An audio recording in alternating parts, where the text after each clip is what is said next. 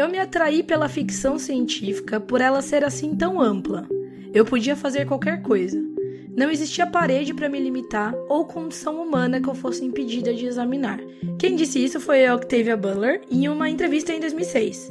Agora, em 2018, outras três mulheres maravilhosas, que é a Ana Rushi, a Andrea Catropa e a Andrea Pedro, organizaram, junto ao Sesc da Avenida Paulista, em São Paulo, um ciclo de três eventos focados justamente nessa amplitude da ficção científica. O Futuro é o Corpo, a Tecnologia é o Presente, se baseou no tripé Arte, Corpo e Tecnologia para difundir e celebrar a ficção científica e a fantasia em suas mais diversas manifestações. E o Curta Ficção foi convidado para registrar e veicular os áudios dos encontros para todo mundo que não pôde estar presente nos eventos. É, até porque não tem jeito melhor de extrair o melhor da tecnologia do que fazer com que um debate incrível sobre esse gênero, que é normalmente tão negligenciado, seja acompanhado por gente no país e, por que não, no mundo inteiro. Aqui no Curta Ficção, a gente vive falando em como a programação cultural é concentrada no eixo Rio-São Paulo e como faltam fóruns virtuais para a gente aprender e discutir mais sobre fantasia e ficção científica. Os três episódios especiais que começam hoje são nossa pequena contribuição para popularizar discussões sobre essa temática que a gente ama. O encontro registrado no episódio de hoje aconteceu no Sesc da Avenida Paulista, em São Paulo, no dia 24 de maio, às 7h30 da noite. A mesa Como se Constrói um Mundo foi uma conversa sobre um dos maiores desafios da fantasia e da ficção científica. Quais são as possibilidades e os limites na criação de universos ficcionais? São mundos que guardam uma semelhança, ora terrível, ora irresistível, com a realidade que conhecemos. Participaram dessa mesa a pesquisadora e autora Cláudia Fusco, o editor Daniel Lameira e o ator Dinha Notso, dois convidados queridos do curta e um que a gente planeja trazer para conversar com a gente muito em breve. A mediação foi da Andrea Catropa. Eles vão se apresentar melhor no áudio que começa agora, sem cortes.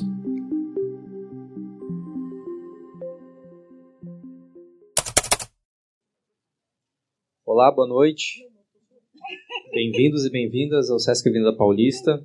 É, hoje a gente começa um ciclo, um projeto Futuro é o corpo, a tecnologia é o presente.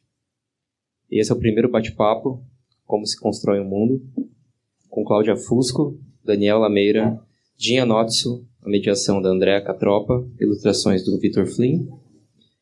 E, bom, sejam bem-vindos e tenham uma ótima experiência. Bom, antes, só para fazer os agradecimentos aqui, né? A ideia de fazer o ciclo foi conversar um pouco sobre essas tecnologias que comentam sobre o futuro, né? Embora a gente saiba que o futuro é o presente, né? Então é um, o futuro no fundo é uma grande metáfora do que a gente vive agora, né? Então, enfim, nós estamos bem felizes aqui com isso. E aí fazendo só uns agradecimentos oficiais, né? Primeiro queria agradecer a todo mundo que está aqui por terem vindo, né? Conheceu a unidade também. Agradecer ao SESC o convite para fazer esse ciclo, agradecer a confiança, especialmente a Suzana, o Belé, a Kátia aqui, estava por aqui também, o Edson que ajudou a gente bastante na questão da sonorização, e a Ludmila e o Marcelo da biblioteca. Né? E na unidade é, aqui do SESC, tem três temas que norteiam a programação, né? que é tecnologia, arte e corpo. Então, na programação desses encontros, a gente vai tentar seguir esses temas, né? Então, essa primeira mesa, enfim, que está com aqui enfim, a abertura, né? A gente tem outra mesa também na próxima quinta-feira, como é feriado, vai ser mais cedo, né? E nós temos um outro em junho. Em paralelo aos bate-papos, nós temos oficinas de criação em junho também.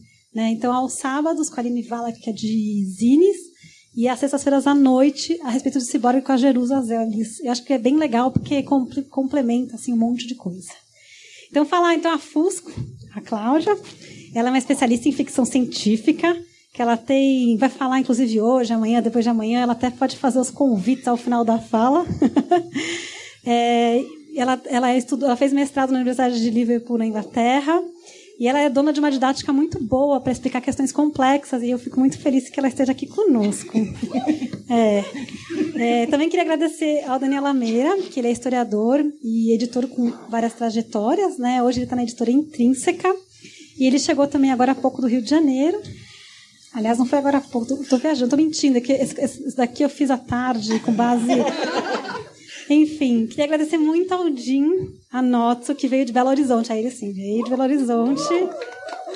compartilhar uma experiência que é impressionante, né? Que ele foi publicado em mais de seis idiomas. É...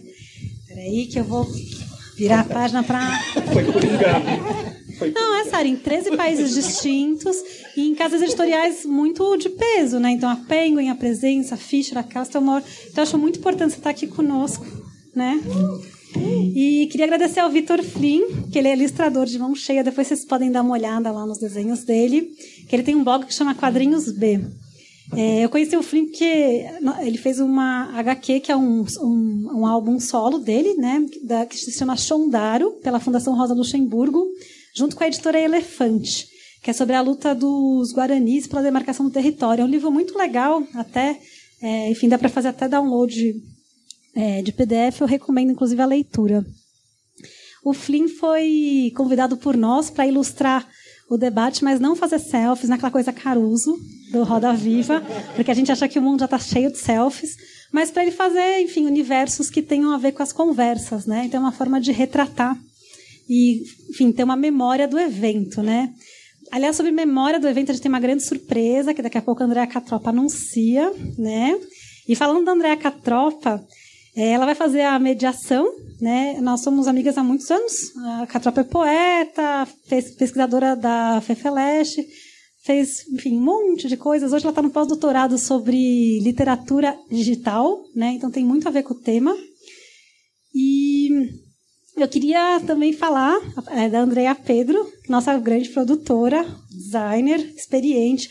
Sem isso que vocês estão olhando, não existiria sem essa pessoa que está com a camiseta do evento. Ela é, é, produtora da Banda Mirim, que vocês podem assistir, inclusive, em unidades do SESC, e colabora também com projetos do Teatro da Vertigem. Bom, então vou passar a palavra para a Catropa para ela contar a grande surpresa da noite. Boa noite. Bom, a grande surpresa da noite é que o áudio do debate vai ser gravado pelo canal Podcast Curta Ficção. Então, a Jana Bianchi e o Thiago Lee vão colocar no ar, no segundo semestre, alguns episódios especiais com conteúdo desses debates. Então, a gente não pode falar muita besteira. Para dar material. Pra... É, um pouquinho eles conseguem editar. É... É, também tem uma parte muito legal aqui do projeto que é a biblioteca vai abrigar uma coleção desse festival. Então, a gente, a Ana fez a curadoria de mais ou menos 20 títulos, nem todos já chegaram aqui, alguns já estão aqui. É, a gente já entregou mais ou menos 16 títulos, né? E ainda virão, acho que cinco ou seis que estão a caminho, chegando pelo correio. E a gente queria agradecer muito o apoio tanto da editora Morro Branco, né? quanto da Aleph, que cederam alguns títulos fundamentais, né, assim, incríveis para a gente. A gente está com algum deles aqui, não estão todos. E a ideia é, é, quando tiver tudo já entregue aqui, né, e o pessoal, a Ludmila e o Marcelo tiverem conseguido catalogar, não só a gente vai falar, vai anunciar no Facebook, como deixar no site do evento. Né? Então daí a gente coloca o apoio das editoras e já deixa essas obras para o pessoal saber o que, que encontra aqui. É, o site, se alguém ainda não sabe, deixa eu ver se eu lembro, é fctp é, ifemliteratura.com. Então, nesse site a gente tem informação dos convidados, das próximas atividades e também é, dessa biblioteca quando ela já estiver aqui totalmente disponível. É, é, possível tanto ler no SESC quanto fazer retirada se a pessoa trouxer um documento e fizer um cadastro. É, bom, então a gente vai começar essa mesa de hoje, né, que a gente vai pensar mundos possíveis. E eu queria só, a Ana já falou, todo mundo já fez os agradecimentos, mas é, eu queria dizer o seguinte: eu acho muito interessante a gente ter um espaço, né, como esse aqui do SESC, então agradecer de novo ao SESC, para a gente poder conversar, se encontrar, né, e conversar sobre mundos possíveis. Acho que a gente sabe que é muito necessário hoje em dia, né. É, além disso, é, eu acho que a Ana foi muito feliz na curadoria, fazendo mesas, né, e também na curadoria dos livros, tentando buscar vozes muito diferentes, né. E os autores aqui são internacionais, nacionais, mais jovens, mais consagrados, e também nas mesas trazer editores, autores, ou seja, a gente consegue ver vários lugares, né, para ter uma perspectiva e um panorama da ficção científica e da literatura de fantasia que por muito tempo, né, quem vem da literatura como eu, por exemplo, sabe né? É, o quanto é, essa, esse tipo de literatura ficava um pouco numa prateleira à parte. E é, é interessante porque eu acho que nas últimas décadas, né, com os avanços tecnológicos científicos invadindo o cotidiano mesmo da gente de uma forma assim arrebatadora, eu acho que é interessante como esse tipo de literatura que parecia que estava falando de uma evasão ou de algo lá para o futuro, né, aquele futurismo vintage, por exemplo, dos, sei lá, dos Jetsons. Ah, quando será que vai ter um robozinho em casa que fala com a gente? É, a gente percebe essas situações estão invadindo o nosso cotidiano. E aí, nesse sentido, eu tenho começado a ler muito mais fantasia e ficção científica, porque isso parece para mim que está conversando com os, as minhas inquietações hoje em dia, né? Do que, que o que, que, vai ser a nossa vida, o que, que é o humano. É, será que é, tá certo, todo mundo está falando da gente conversar sobre aniquilação, né? Será que a perspectiva que a gente tem do humano até hoje também não é um pouco equivocada, né? A gente viu o mundo como um lugar a ser colonizado por nós, que somos seres superiores. Será que não existem outras formas de vida e outras formas de vida que ensinem sobre mundos possíveis, né? Então a gente pensou a dinâmica da seguinte forma: é, a Ana, com a sua precisão germânica, conversou, fez uma reunião de mediações para vocês saberem, né? A Débora também entrou, que vai mediar a última mesa. E a gente pensou em fazer três questões. E aí, passo, as pessoas vão fazendo comentários, mas é lógico, falando um pouco também do que vocês quiserem falar. E se a gente sentir que não rende muito, a gente vai mudando essa dinâmica e ao final a gente abre para o público, tá bom? Bom, então eu vou deixar começar com a minha colinha para não falar demais. É, a primeira questão, eu tinha pensado que a gente é, falasse um pouquinho sobre o seguinte, né? É uma forma da gente pensar a questão dos mundos possíveis é pensar ou em utopias ou em distopias.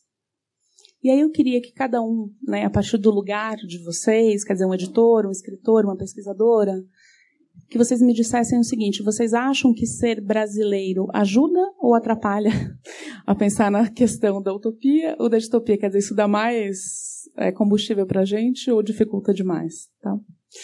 Quem gostaria de começar? Gi? Por livre, espontânea opressão. Então, eu acho que, na verdade, eu não vejo como ajuda ou atrapalha. Eu acho que é o lugar de onde você vem, então você cria a partir disso. Só que, claro, o que vai ser uma utopia, uma distopia para você é diferente do que vai ser uma utopia, uma distopia para uma pessoa que more no Japão, por exemplo.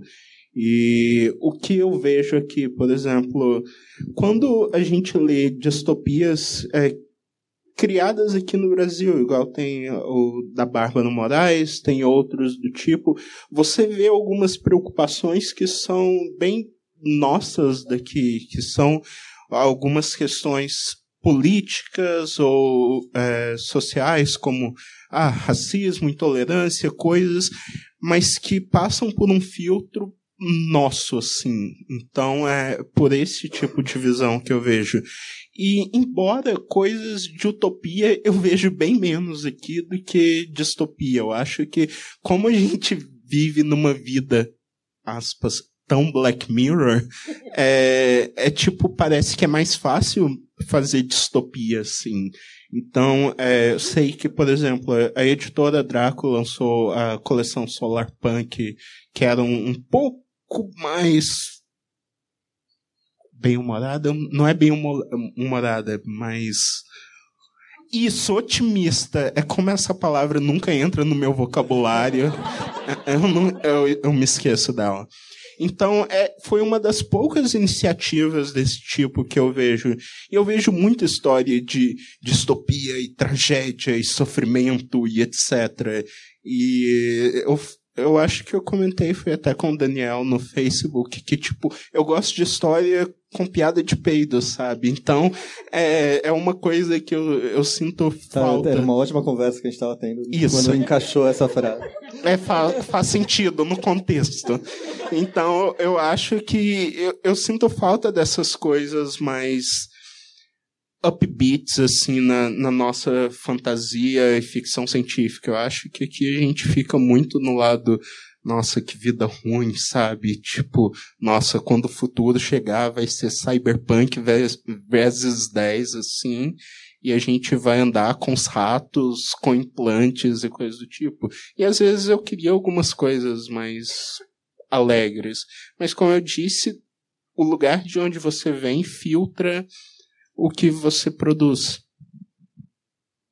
Agora é eu, né? Passou assim. Você até começou, né? Você fez a pergunta falando qual que é o combustível, né? Acho que é um dia um pouco delicado pra gente falar disso, né, menina? Ainda mais no. né, então, contexto de distopia, assim. Ex exatamente, Mad Max, total, assim. gente, se liga. Enfim, é. é então, eu, eu concordo com o Jim, na verdade, acho que cada lugar tem a sua própria. Suas próprias narrativas para contar, né? Mas eu vou tomar o partido e dizer que é positivo porque não só a gente tem visto né, essa literatura crescer, enfim, é, aparecer mais, né, as nossas distopias falam de questões muito brasileiras, mas tem que pensar que a literatura nacional, e, né, nacional, muitas aspas, e mesmo a visão que o Brasil tem lá fora, é, veio de uma, uma, criação utópica, né? Ele veio da, da visão dos, colon, dos colonos, né? Veio do Pervaz de Caminha, né? Que, assim, fala em paraíso, fala em é, belezas naturais, fala em belas mulheres. Vergonha, sabe? Dor. então, assim, a gente tem uma promessa, né, de, de paraíso, de, de belezas naturais, de beleza na terra, que é muito positivo que a gente desconstrua na nossa literatura, né? Assim, é muito legal ver que a gente chegou num ponto que essa, essa narrativa, né? Essa história meio, esse mito fundador, que na verdade a gente não tem, né?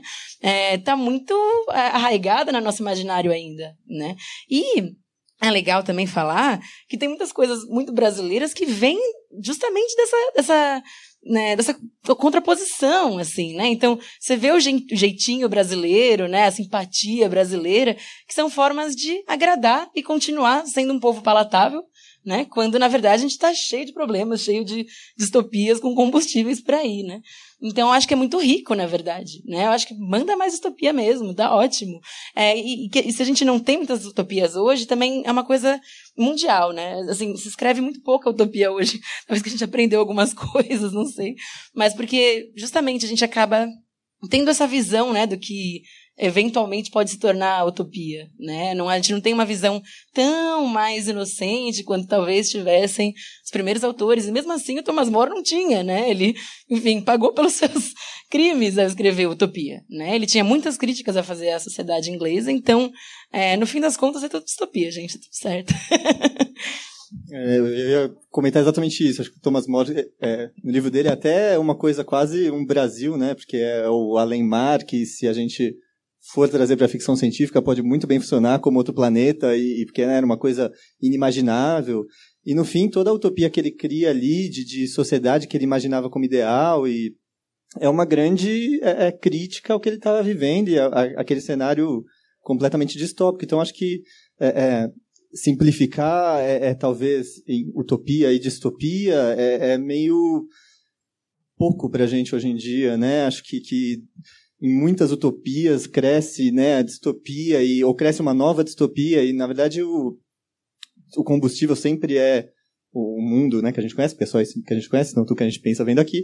É, e aí você vai criando o, até onde você consegue exercitar essa imaginação, vai imaginar uma coisa utópica, onde é todo mundo viveu, mas depois isso pode virar outra coisa, e no fim também isso é um resultado do que você está vendo acontecer, sabe?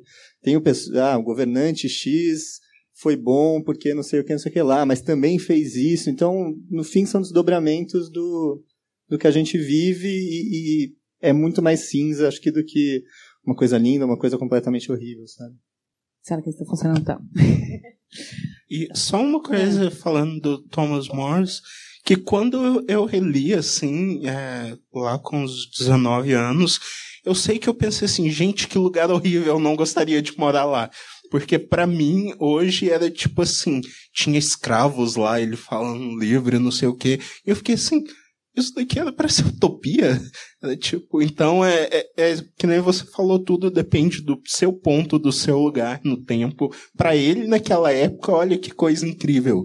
Para mim é tipo assim, damn, É, e hoje a gente automaticamente pensa que a nossa utopia é a utopia, né? E também não vai ser, né? Daqui exatamente X anos vão ler e vão falar, nossa, que baboseira que eles estavam pensando. Tudo vai ficar datado, né, gente? É isso. Assim, o cara não conseguia nem contemplar uma sociedade que não tivesse escravos, né? Mesmo um lugar mais maravilhoso ainda. Tanto que essa brincadeira da utopia, né? O, o título pode tanto significar utopia ou utopia, né? Que é o, o não lugar ou o melhor lugar, né? Então é essa, essa essa brincadeirinha aí em latim, né? Pessoas cultas fazem brincadeira em latim. Sabe o que eu acho demais dele? Aquele amigo do. Né? Caramba, esqueci o nome. Do autor do Elogio da Loucura. Do Erasmo de Roterdã, né? Então também quando você lê as duas obras, é, é, uma ao lado da outra, elas dizem muito. Bom, e então deixando de lado uma total e completa utopia ou distopia, é, eu pensei que vocês também poderiam falar um pouquinho é, da experiência de vocês, né? Pensando justamente né, no mercado nacional, facilidades e dificuldades, né?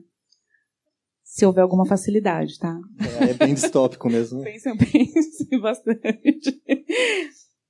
É, eu, eu, eu acabo sendo ultra é, contaminado por essa realidade editorial, por estar imerso nisso há, há muitos anos, imerso no sentido de é, é, de busca de best-sellers, de busca de lista, de busca é, é, incessante de, de, uma coisa que vai ser consumida no, no, sentido de consumo mesmo e que necessariamente tem que ser palatável ou que tem que ser a gente está falando da aniquilação que é um livro incrível que todo mundo aqui né, a gente gostou mas é um livro que hoje não vende hoje não atinge a grande o grande público. Então é, esse é um cenário um pouco distópico que é resultado de, de política educacional de como que a gente é, é, pensa hoje em dia, mas o cenário utópico seria poder publicar tudo e tudo, né, é, é, alcançar quem gosta daquilo e as pessoas estarem dispostas a experimentar coisas diferentes, as pessoas estarem dispostas a não gostar de alguma coisa também e ler mesmo assim, mas o, hoje, para mim, é muito focado em algo palatável, algo que vai muita gente, algo que é, é, é quase que o um primeiro degrau de discussão, principalmente quando a gente fala de ficção científica, assim, que, que beleza, todo mundo aqui lê um monte de coisa legal, mas é, se for pensar no, no, no, grande público, que são 3 mil pessoas, né, é, ainda está muito é, numa discussão inicial. É, quando você está falando isso desse como é pensado o mercado, também tem uma curiosidade. Eu tenho uma impressão, mas também pode ser equivocada, de que recentemente, cada vez mais eu vejo muito mais traduções em todas as áreas, né? É, e aí eu estou pensando um pouco assim, esse modelo também que vem, né, de pensar ah, os livros que vendem, você acha que também isso funciona no Brasil? O Brasil tem algumas especificidades também que esse modelo é, do que vende e de como trabalhar os livros também teria que ser pensado especificamente para o mercado nacional? Uma curiosidade mesmo. Eu acho que a gente está fugindo um pouco da ficção científica, mas a gente está, por exemplo, num grande crescimento de não ficção nacional. Então, você pega Cortella, você pega todos, né, principalmente os livros da Planeta, super, é, quando você analisa a Nielsen, é a área que mais cresce essa não ficção pop nacional.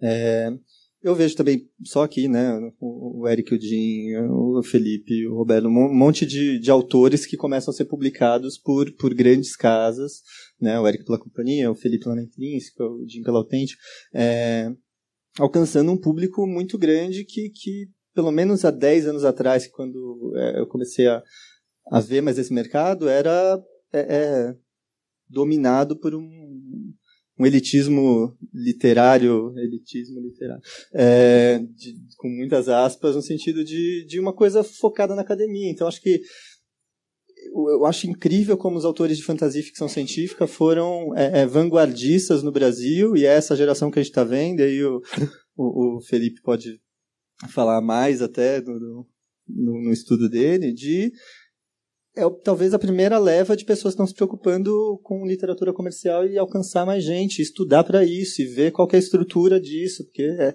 uma coisa que no, nos Estados Unidos é completamente normal, em vários países é completamente normal e aqui é visto como feio, sabe? Ah, nossa, sério, você faz isso? Falta de caráter. Né? É, e as pessoas olham, principalmente se você entra na academia, se você entra em, né, nos jornais, não sei o quê. E acho que que esse está sendo um movimento muito interessante, tanto de não ficção, da gente começar a se interessar. Acho que, querendo ou não, essa, esse momento horrível que a gente está vivendo está empolgando as pessoas a, a entenderem mais. Né? Hoje a gente sabe os nomes das pessoas envolvidas na política, coisa que há 15 anos era muito menos. E, e eu acho que a gente tem que pavimentar as pessoas a entrarem nesse mundo para depois a gente também dar a possibilidade, mas se elas não quiserem também tudo bem, de ler outras coisas mais experimentais, de ler outras coisas mais difíceis, sabe? Sou muito muito Joey, né? Joey. É, eu acho que eu não posso falar muito do mercado, né? Acho que o Jim e o Dani tem muito mais a dizer, assim. Mas em termos de pesquisa, estou muito empolgada. Sério, aqui tá cheio de pesquisador incrível, que a gente só debate no Twitter. Estou olhando para vocês, que, que fazem pesquisas incríveis, sabe, sobre literatura que a gente está publicando aqui, sabe, tipo, um falando do outro, sabe, assim, isso é fantástico, isso é sensacional, assim, né, é, então, é, é, eu, pelo menos, não sei se eu estou muito numa bolha, existe esse risco também, claro, mas é, me parece muito mais fácil do que quando eu estudei, né, estudei fora e voltei, e, assim, antes parecia um, é tudo mato, sabe, né, tô aqui com meu facão, abrindo alguns caminhos, e outras pessoas também, muito, cada uma no seu espaço, e agora tem isso também, né, o Brasil é muito grande, então, tem muitos núcleos de estudo, né, sobre ficção científica e fantasia no Brasil, que parece que estão se conversando mais, assim, então, para mim acaba parecendo muito bacana esse, esse movimento, né? Então, é, inclusive acho que tudo se estimula, né? Mais autores nacionais escrevendo, sendo mais vistos, né? Pessoas estudando sobre eles, falando sobre isso com seriedade também. Acaba, né, se, se empurrando, assim. Mas, claro, trabalho de formiguinha também, né? Não vamos falar, caraca, todo mundo aqui, sabe? É muito... É, tá todo mundo muito realizado, assim. Acho que tem muita coisa para fazer ainda, né? Muito assunto para conversar. Mas é um. É um é, eu, eu, estou empolgada no momento, verdade. Eu, é, para quem não sabe, até novembro do ano passado, eu era parte do editorial da Autêntica, até eu surtar e sair. É, é porque eu queria jogar Overwatch. E aí acontece. Mas eu tinha essa preocupação que o Daniel falou de você pegar um livro e a primeira coisa é ele é comercial, ele vai vender, quantas pessoas ele vai vender, e às vezes tinham livros que eu achava incríveis lá fora ou aqui, e eu, tipo, achava, nossa, que livro legal, eu quero trazer ele para o Brasil. E aí, tipo, o pessoal do comercial me dizia, ah, isso não vende. E o que que vende? Ah, vende esse livro aqui erótico da Shanna Gray. O nome realmente da autora é Shanna Gray, desculpa. E aí o que vende é a Shanna Gray e os livros de romance histórico.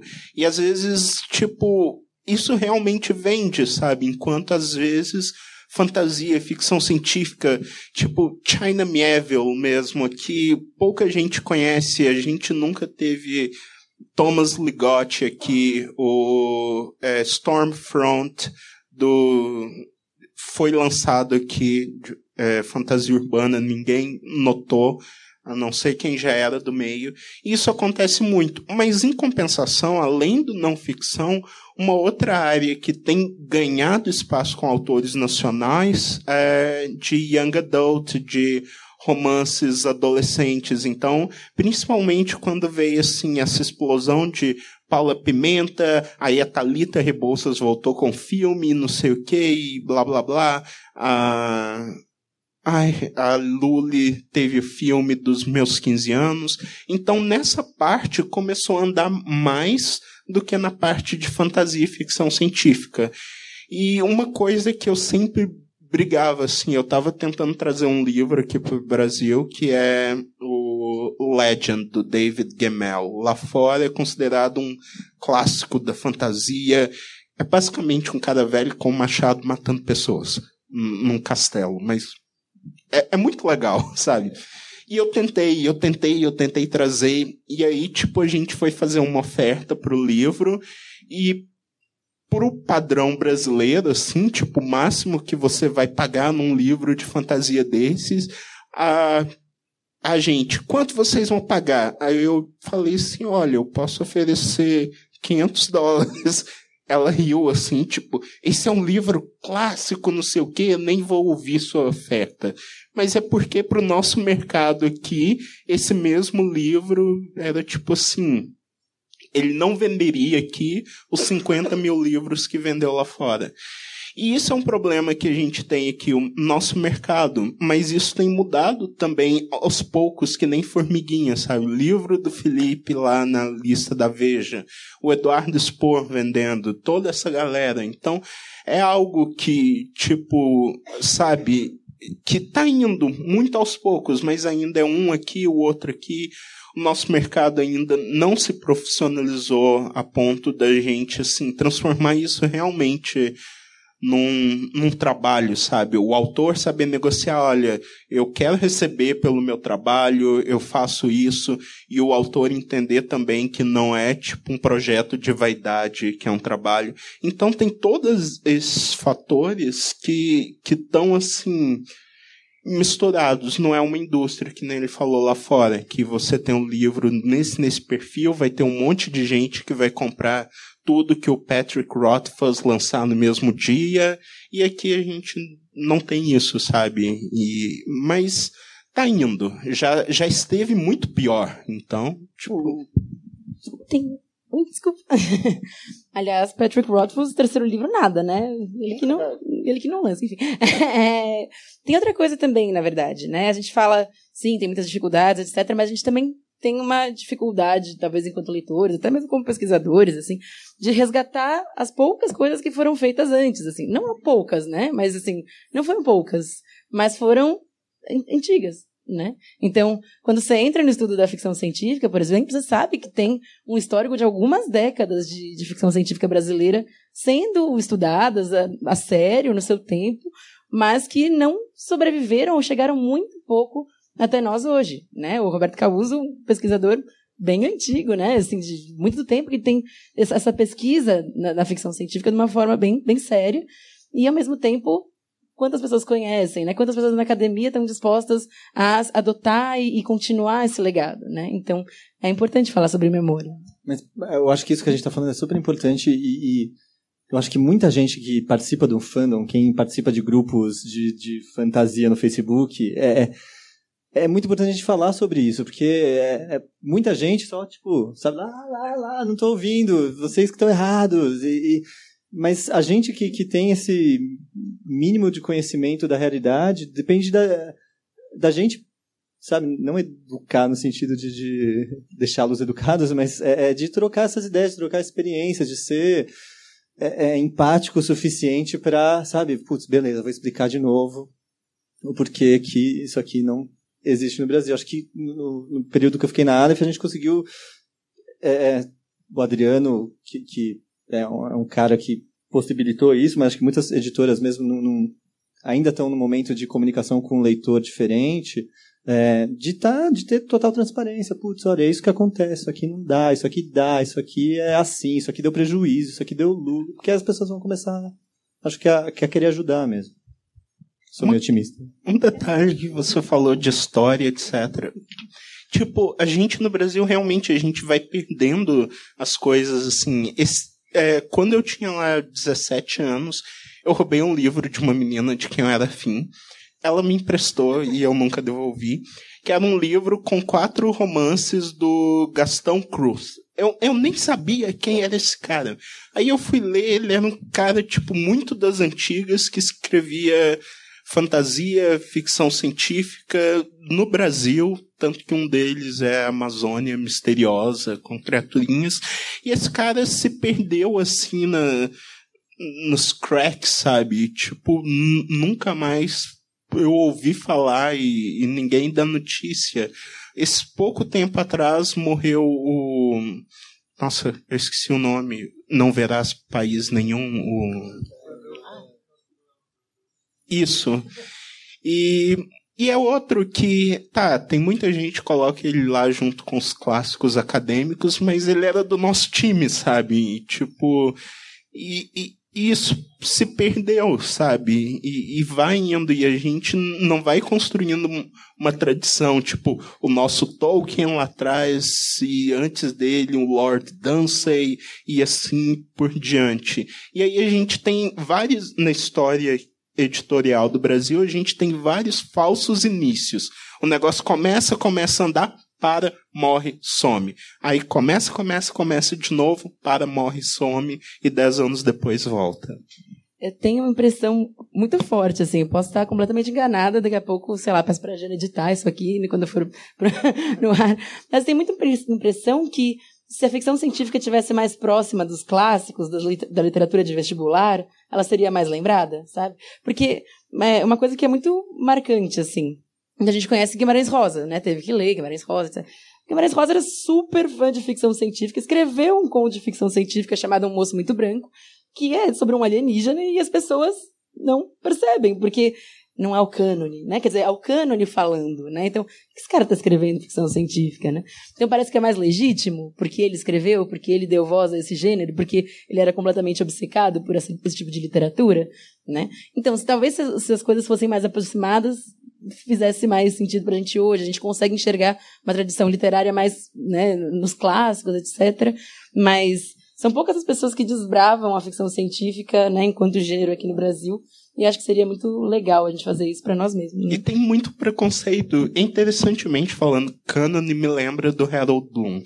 O próprio o Bloom, o cara mais elitista que existe no mundo, mas ao mesmo tempo eu gosto dele e ele me inspirou a gostar de Shakespeare. É o cara mais elitista do mundo.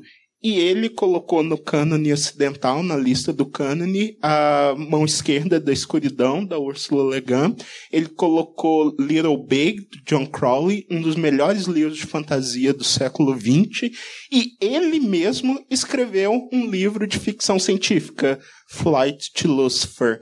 Ele odeia o livro, mandou sumir com o livro, mas ele escreveu um livro de ficção científica. E ele é o o último grande leitor ocidental. Só que não. Tem um, papel interessante da crítica, né, que é e do, dos estudos acadêmicos mesmo, né, que a gente quando vai estudando vai percebendo que é, existe a crítica também é ficção, né? Então, nesse sentido, quando está falando isso, ah, mas Guimarães Rosa escreveu, é, acontece uma coisa muito engraçada em estudos literários, que muitas vezes você tem o estudo de um autor só sob um ponto de vista. E aí você joga para debaixo do tapete tudo que ele fez que não bate com aquele padrão que você criou para ele. Então, por exemplo, o Drummond, vamos falar, a gente é o Drummond velho, com aqueles poemas eróticos, todo mundo vira cara, né? E, e, o Drummond é o Drummond do Sentimento do Mundo, da Rosa do Povo, do Claro Enigma. O Claro Enigma já é meio polêmico, né? Então, é, Quer dizer, eu acho que tudo que a gente está falando aqui tem uma hora que bate numa precariedade institucional do país, que vem desde a sua formação. Então, assim, a literatura ela se institucionaliza no século XIX, e aí você percebe, assim, quando você vai estudar esse momento, é, como tudo era sempre é, na, nas mãos de poucos. Então, a gente tem um ponto de vista, quer dizer, de todas as nossas instituições, que sempre elas vieram né, de cima. Tudo, ah, então acabou a escravidão, né? E, e a, a, história oficial é que alguém foi lá e assinou. É, a gente, de repente, tem biblioteca e tem imprensa. Era proibido, mas agora tem porque precisa. Então, é engraçado, porque parece que nunca nada faz muito sentido para a população em geral, e o que eu acho que a gente tem até hoje, é isso que eu estou falando do, desse estudo literário, que vai lá falar, então o Guimarães gostava de. Ah, mas não vamos falar disso, né? Porque você tem, a gente acho que a gente tem pouca tradição de debate profundo, mesmo na academia, né? Então assim, ah, quem tem tal feudo, a pessoa estuda tal campo e ninguém pode pensar de forma diferente, senão olha só o que você está fazendo.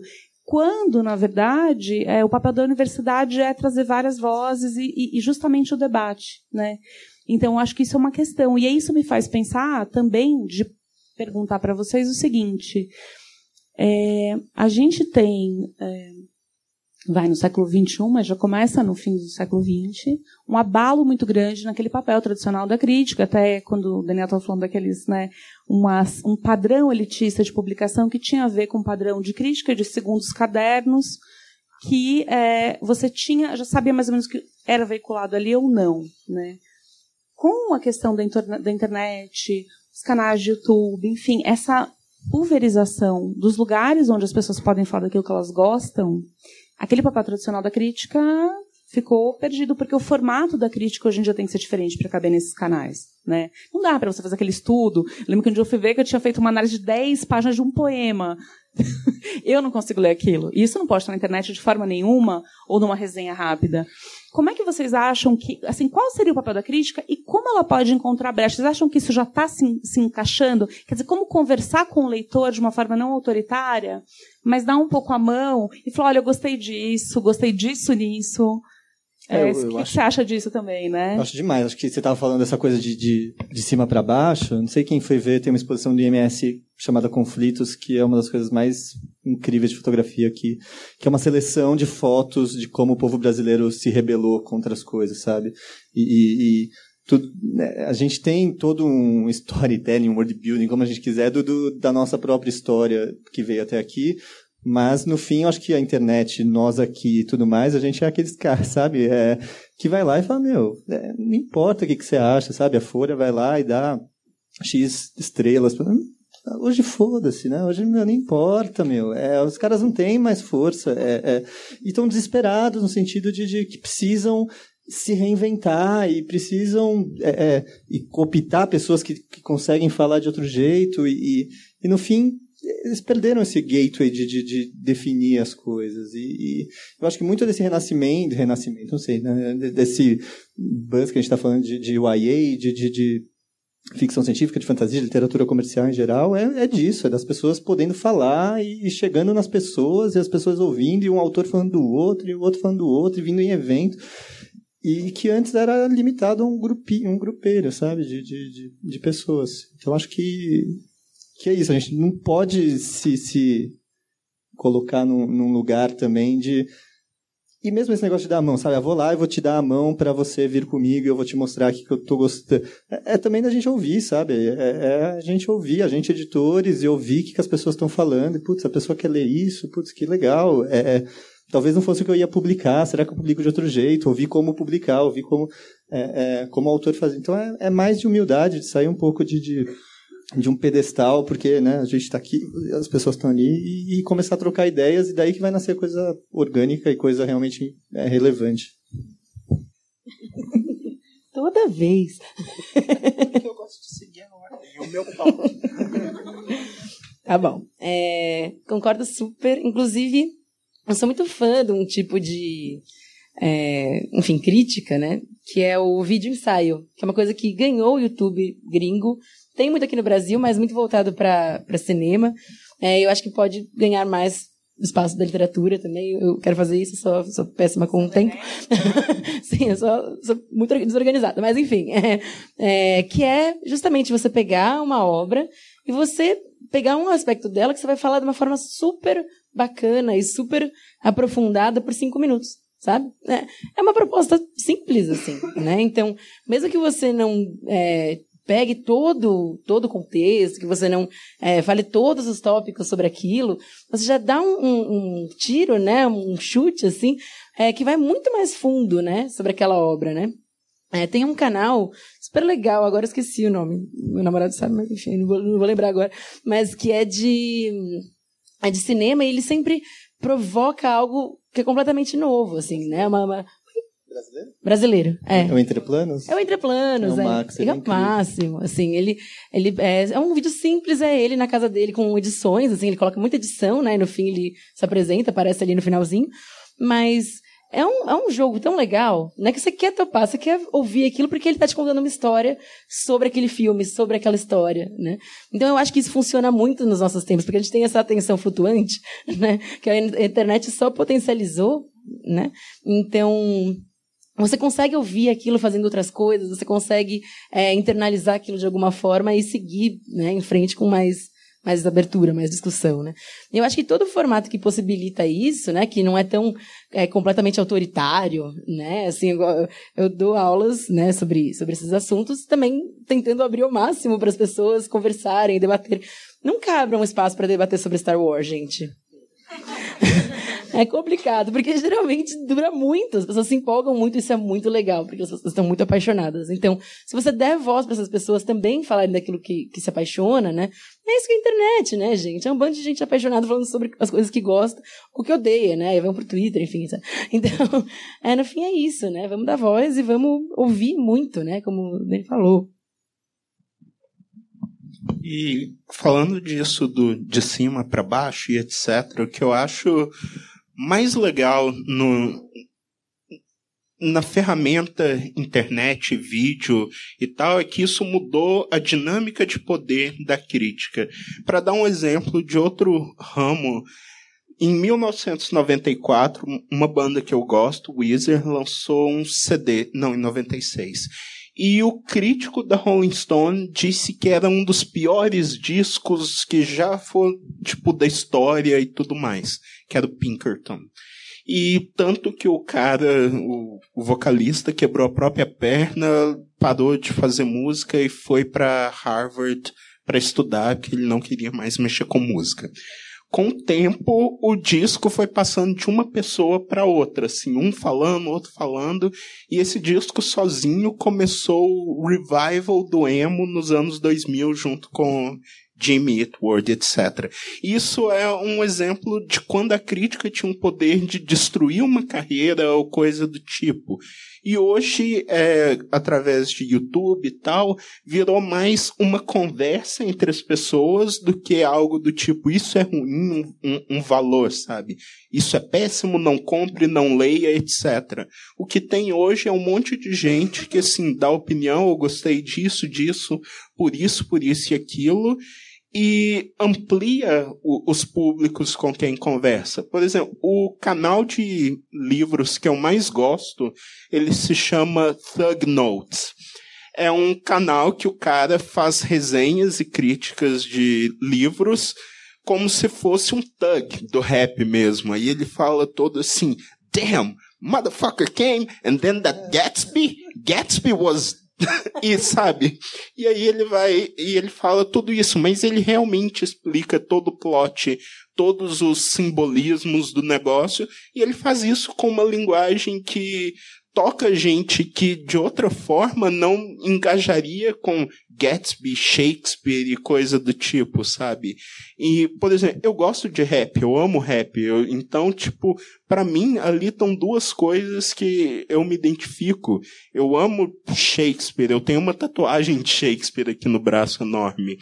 Então, tá tudo é um nicho que eu me encontro ali e às vezes é, você quer alguém mais cabeça então você vai sei lá assistir os vídeos do Yuri, do Livrada.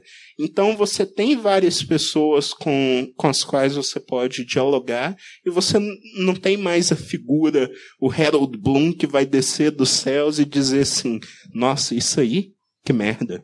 Sabe? Tipo, então acho que esse é o poder da internet.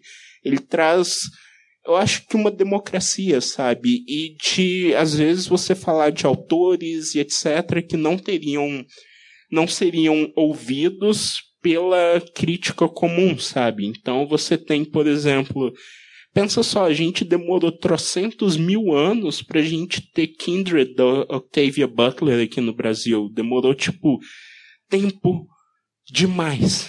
Então só agora que trouxe, sabe? Só e era uma coisa, a gente não tem o Zelani, a gente não tem toda essa galera assim, e, e demorou muito. Little Big é um. Então, e todos esses livros eu conheci por causa da internet. Eu conheci por causa de pessoas que conversaram comigo. Eu conheci com gente no Orkut na época da, eu conheci, por exemplo, eu fiz amizade com o Eric porque você falou de Jim Butcher num post do Orkut e eu fui atrás. Então era sempre isso. Na época eu não conhecia Game of Thrones e as pessoas no grupo falavam isso em 2009. Então era uma coisa que eu nunca teria contato se não fosse a internet, se não fossem as pessoas com quem eu conversava. É só acrescentando uma coisinha minúscula, assim, é, é isso, assim, a gente acabou não falando, quer dizer, você falou muito mais, né? Mas dos booktubers, gente, que são pessoas comuns, como eu e você, que vão na frente de uma câmera para falar dos gostos delas, né? E no fim você acaba se afeiçoando aquilo, né? A, a, a, saber que tem uma pessoa no mundo que também tem um gosto parecido com você, que troca, né, ideias com você, é muito legal, né? Eu tava eu fiz um curso com o pessoal do Bradesco que cuida de influenciadores e tal. E aí eles falaram de uma coisa muito legal que é, é, é, a gente perceber também como a gente tem que ser o, o agente ativo dessa mudança, né? Então, é, é, de a gente está falando dos booktubers, mas muitos também, assim como os autores de fantasia, aquilo não é o trabalho deles, eles conseguem sobreviver daquilo e tudo mais, né? Então é, é, é entender o todo para a gente começar a, sabe, o Max tem vídeos incríveis e sei lá, faz seis meses que eu, que eu fiz uma ação com ele, foi o primeiro negócio patrocinado dele, sabe? Não é possível que, que a gente, todo mundo aqui tem contato com editoras que não sei o que lá, que não consiga, tipo, meu, não faz a porra de um anúncio na Piauí, não sei aonde, não sei, sabe? Faz no cara que está se esforçando aqui, se matando, que não consegue fazer o negócio legal. Então é. Só, mas eu tô super, né? Pedindo para todo mundo, ah, vamos lá! Ah. Então, eu acho que tem uma questão, porque esse modelo pulverizado, ele é muito legal, porque ele dá acesso a muitas coisas, mas, na minha opinião, acho que a gente ainda não conseguiu aprender como se, como mapear, né? Então, muitas vezes eu estou falando uma coisa que você também está falando e a gente queria se conhecer, e até a gente ter vindo aqui, a gente não se conhecia, por exemplo, né? Então, acho que a gente ainda tem essa coisa, né? Quer dizer, o, o fato da. Acho que falta um pouco. Não sei se esse é um bom nome, mas indicadores de curadoria, né? Que a gente consiga achar assim, ah, essa pessoa está escolhendo isso e aquilo, esse lugar está reunindo as coisas que me interessam, porque eles estão mudando rápido. E eu acho que essa é um pouco a questão, né? Às vezes a gente está começando a mapear e, e, já mudou. E acho que isso dificulta um pouco para a gente encontrar essas pessoas estão falando parecido, que interessa, mas acho que é uma coisa que vai, tem que acontecer, né? Agora, eu, vocês falando tudo isso também, eu pensei um pouco. É, é, às vezes eu acho que quando eu estou escrevendo, seja crítica, textos acadêmicos ou escrevendo mesmo literatura, é uma energia muito diferente da energia de estar no mundo, no sentido de estar nas redes sociais, ter conversar com as pessoas e divulgar o trabalho. E aí eu queria pensar um pouco cada um de vocês, do lugar de vocês, que é Jim como escritor, você como pesquisadora e o Daniel como editor, é, tem hora que vocês falam, ah, não vou dar conta, vou fazer minha parte de edição e alguém vai lá e fala e divulga, ou vocês acham que toda hora também vocês têm que entrar no meio dessa divulgação, buscar esses canais, buscar essas afinidades? Quer dizer, eu queria saber se é uma coisa que é meio geral agora, a gente tem que estar em todos os papéis, né? Um pouco essa coisa do homem renascentista, tem que fazer tudo, saber fazer tudo um pouco. Infelizmente. Uou. Uou. Foi meio. Eu, eu nunca tive a voz tão grossa que nem nesse momento. É, infelizmente tem, sabe? É, é um negócio que me incomoda. Para quem não sabe, eu odeio. Né, odeio é uma palavra muito forte. Vamos dizer que eu não tenho habilidades sociais. Eu eu sei, eu, eu tô me esforçando. É por isso que eu não faço contato visual. É, mas eu não, não costumo aparecer, etc. O que é estranho, porque há um tempo atrás eu estava no Maranhão e tinha, eu tive que autografar 300 crianças, assim. E, mas eu tenho muita dificuldade. E até eu ir para Autêntica, eu não aparecia em nenhum evento, eu não tirava fotos, eu não dava autógrafo, eu não conversava com ninguém fora do meu círculo, mas aí por livre e espontânea pressão da editora, que eles disseram, você vai ter que aparecer, quem é das antigas, o Antônio, o Eric, etc., lembra disso, eu tive que começar a aparecer e coisas do tipo. E até hoje, eles me xingam lá dizendo, poxa, você tem que se dedicar a um canal no YouTube, não sei o que, não sei o que, não sei o que, você tem que fazer isso e aquilo.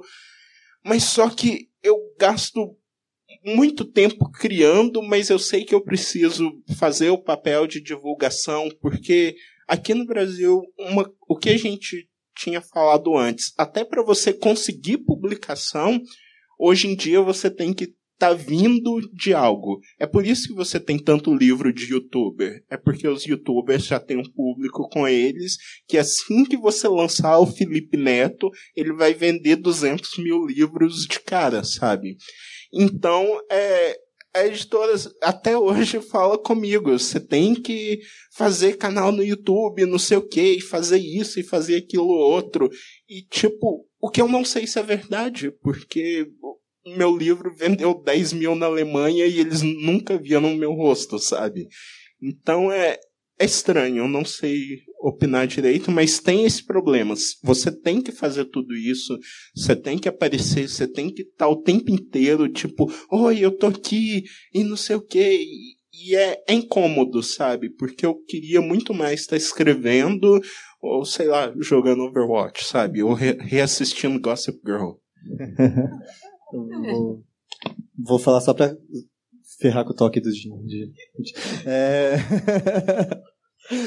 o, eu, eu, eu entendo o, o, o, que você diz e, e o, o, o, que precisa, eu acho que, que talvez valha um adendo, não sei se você concorda, pode, mas você precisa se você quer o, um resultado X editorial comercial. Né? Isso. É. Você precisa se você quer ter um. E fantasia e ficção científica é livro comercial. Você não é. escreve para mas é isso, por exemplo. Aparecendo na Piauí. O, o, Lourenço Mutarelli acabou de escrever lá o, o, livro novo dele. Ele tem. Ele não gosta tanto de, de, de, aparecer e tudo mais. Eu acho que é também super é, ok. Beleza, ele já ele conseguiu o espaço dele do, do jeito dele e tudo mais. É, mas é isso, acho que não tem muito regra de, de, de precisa fazer isso. As pessoas vão. Você vai fazer o que funciona para você, sabe? Você vai fazer o, o que o como você funciona, né? Se o Jim não consegue fazer o canal no YouTube, ele não vai fazer o canal no YouTube, não adianta. O, o, e se fizer, vai fazer sem né, tesão como que ele escreve, sei lá. O, o, então acho que é difícil criar uma regra, acho que já teve discussões no, no quem está né, vendo negócio de fantasia faz tempo, já teve discussões de editores falando que fazem escrutínio no Facebook antes de, de publicar e tudo mais. É outro. Eu acho que não precisa disso. Acho que você tem que saber o que você está fazendo, realmente. É, eu sei a cobrança em cima de mim hoje quando eu contrato um livro, que é uma de vender X li, mil livros. Outra editora vai ter outra cobrança, que é de ganhar prêmio X. A outra vai ser de reconhecimento crítico, porque a editora não precisa de dinheiro, porque, sei lá, tem um, um cara com muita grana, ou um, uma multinacional, não sei. É, então, é, cada um tem o jeito de, de, editar, cada um tem o jeito de escrever, acho que não tem muita regra, tem os caminhos que às vezes ficam mais fáceis. Então agora que a gente está nesse momento de vender, de, de editoras realmente é, é, querendo um pouco de, de, autores nacionais, porque também não tem esse curso de tradução, não tem o, né, é, é a pessoa ajuda você a divulgar, é, é, são pessoas próximas, você pode estar tá, tá, tá ali junto com elas e, e, e todos esses caminhos de, de booktube, de não sei o que, ficam mais fáceis também. É, se você quer isso, realmente talvez você precise trocar uma ideia, ver, você estava falando de, ah, eu não conhecia você. Precisa, né, você se interessa por ficção científica, é muito difícil hoje uma pessoa se interessar por ficção científica, pesquisar ficção científica, etc., e não cair, por exemplo, em alguma coisa que a Cláudia escreveu, ou a Ana. Ou, ou... Então, não sei, acho que não tem muita regra, é, é, acho que você vai fazer o que você consegue também, porque a vida não é fácil concordo em tudo. é, tem a coisa boa de ser, gostar de ser parecida, né? Eu gosto. Então, eu acho que eu tenho outra visão, assim, né? Eu, eu estudei ficção científica, fui pro YouTube logo depois, assim, então, claro, tá abandonado lá o canal, mas enfim. É, eu gosto muito de, de falar sobre as coisas, gosto que as pessoas ouçam, gosto de trocar ideias, de conversar, etc. Mas aí também tem outro ponto que, que acho que o Jim levantou um pouco também, que é onde você deposita a sua energia de verdade, né? Se você é um escritor, esse é o seu foco, né? Então, num dado momento, sei lá, o Patrick Rothfuss, gente, ele bloga demais, sabe? Termina, termina o livro, sabe? Ele abre milhares de crowdfundings e coisas maravilhosas e, gente, eu tenho um anel que ele vendeu no crowdfunding, sabe? Tipo, por que eu tenho um anel de um livro? Enfim, é tudo isso porque ele, ele, ele tem um tempo limitado, no, né, na vida dele, Assim, então ele tem que dormir, ele tem um filho, ele tem que cuidar das coisas dele, sabe? Então, toda vez que você escolhe depositar sua energia em uma coisa, né, seu tempo, sua atenção, é, eventualmente outras vão ficar para trás. Né? Então, se eu quero é, cada vez mais dar cursos, escrever sobre ficção científica e fantasia, eventualmente eu tenho que sair das redes sociais e fazer isso de verdade. Né? Então, é, eu acho que isso é uma questão também, porque é muito difícil encontrar o equilíbrio, né? Porque talvez você queira realmente tentar dar vários tiros, né? Acertar em várias coisas, em várias é, formas do seu trabalho ser conhecido. Mas como é que você vai priorizar? É, exato. É muito difícil priorizar no nosso tempo, né? Assim, você tem que fazer escolhas. Acho que é, é difícil, né? E você falando do Patrick Rothfuss, pior é o George Martin que vai assistir futebol, sabe? É tipo, aí ele passa metade do ano acompanhando o time. Qual o direito dele de ver futebol? Pois é. Escrever. Bom, voltando um pouquinho para o tema da mesa, é, eu também tinha pensado o seguinte, né? A, a, ficção científica, por muito tempo, até eu falei um pouquinho isso antes né, da gente começar a conversar, ela teve um pouco esse papel de antecipadora do futuro, né? Então, é, falando de inteligência artificial, é, realidade virtual, só que isso hoje em dia está muito perto da gente, né? Então, para vocês, qual seria então esse papel? Porque parece bastante importante, né? É, e quer dizer, para onde vai? Porque me parece que ela já não fica mais tanto num nicho. Parece que a, a ficção científica ela já está conversando sobre o que está acontecendo e traz outras questões então que passam a ser existenciais, né? Quer dizer, a construção do mundo é importante, mas na medida que ele já diz respeito a nós, não é uma coisa que a gente só fica imaginando. Vocês especificamente conseguem pensar em alguns papéis ou acham que essa mudança não acontece, que a gente pode tentar pensar mais para frente ainda? Então, sempre que me falam que a ficção científica é sobre o futuro, né, que ela tem esse, esse dom de prever as coisas, tem um, um pedacinho meu morre, assim. Pequenos pandas meus morrem, porque na verdade, não, a ficção científica sempre fala do próprio tempo, né? Assim, a Ursula Le Guin falou isso, tá? Não sou eu bancando a inteligente aqui, é ela, e ela podia. Então, é, é isso, assim, né? A ficção científica sempre, né? na verdade, toda literatura é fruto do seu tempo, por mais que a gente arrisque, né? Por mais que a gente queira jogar para o futuro, né?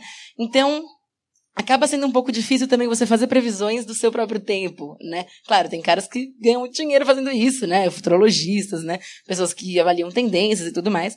Mas existe uma, às vezes, uma pressão sobre o autor da, da ficção científica que talvez não devesse existir, né? Ou assim, é, ela, essa ficção científica fala sobre o nosso tempo, eu acho que existem muitos temas da ficção científica que a ficção científica pode falar e que ainda não fala, né? É, inclusão, né, feminismo, são temas que estão muito aqui hoje, mas existe uma literatura que foi ignorada, assim, né? Que muitas vezes a ficção científica não não esbarra, né? Por isso que tem coisas como Kindred, né? Que é, são um marco, né? São um negócio gigante.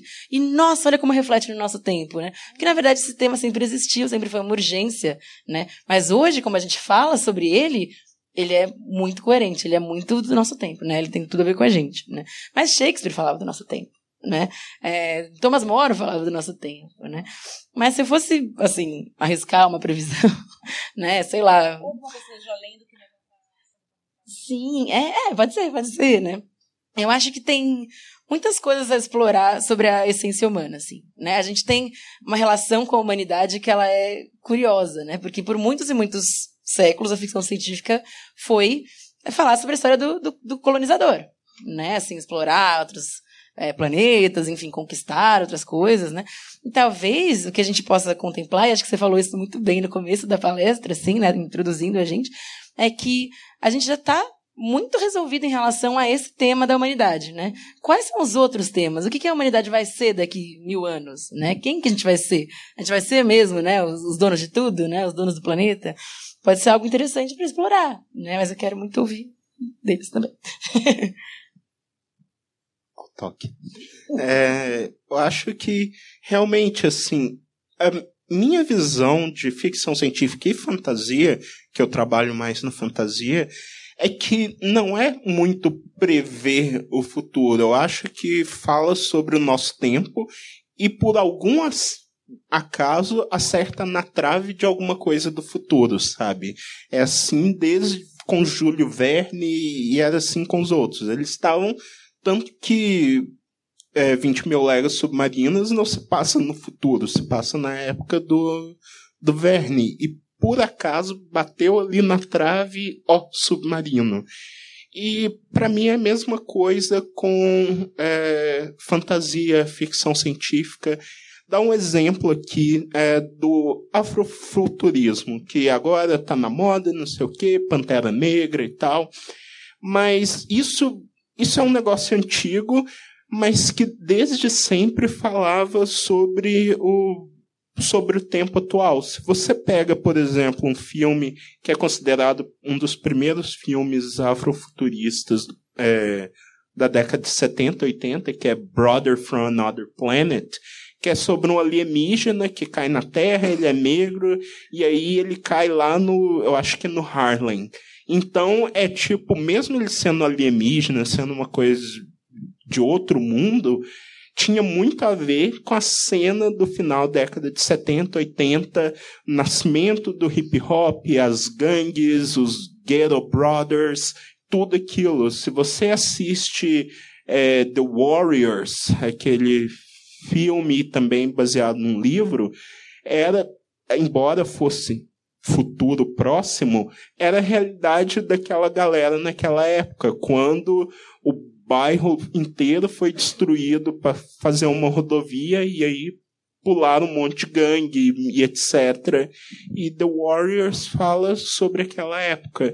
Então, quando a gente vê isso, aí adiante, é, em Kindred, quando você vai hoje em dia com a Janelle Monet fazendo a Cindy dela nos discos e não sei o que, e blá blá blá, embora seja o futuro, o outro, o estranho, é muito sobre o tempo em que ele é feito.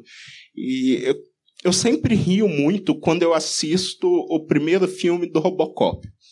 Porque Robocop, os inimigos lá são grandes empresários japoneses que têm uma indústria, não sei o que, blá blá blá. E aí é em Detroit o caos e, e corrupção e tudo é dinheiro e não sei o que, não sei o que. E para mim é uma das melhores críticas da era Reagan nos Estados Unidos. Então, mesmo sendo futuro, mesmo sendo uma máquina, um ciborgue, você assiste o Robocop, vê as propagandas que tem no meio e tudo que o Paul Verhoeven colocou ali, estava falando da Detroit dos Estados Unidos da era Reagan.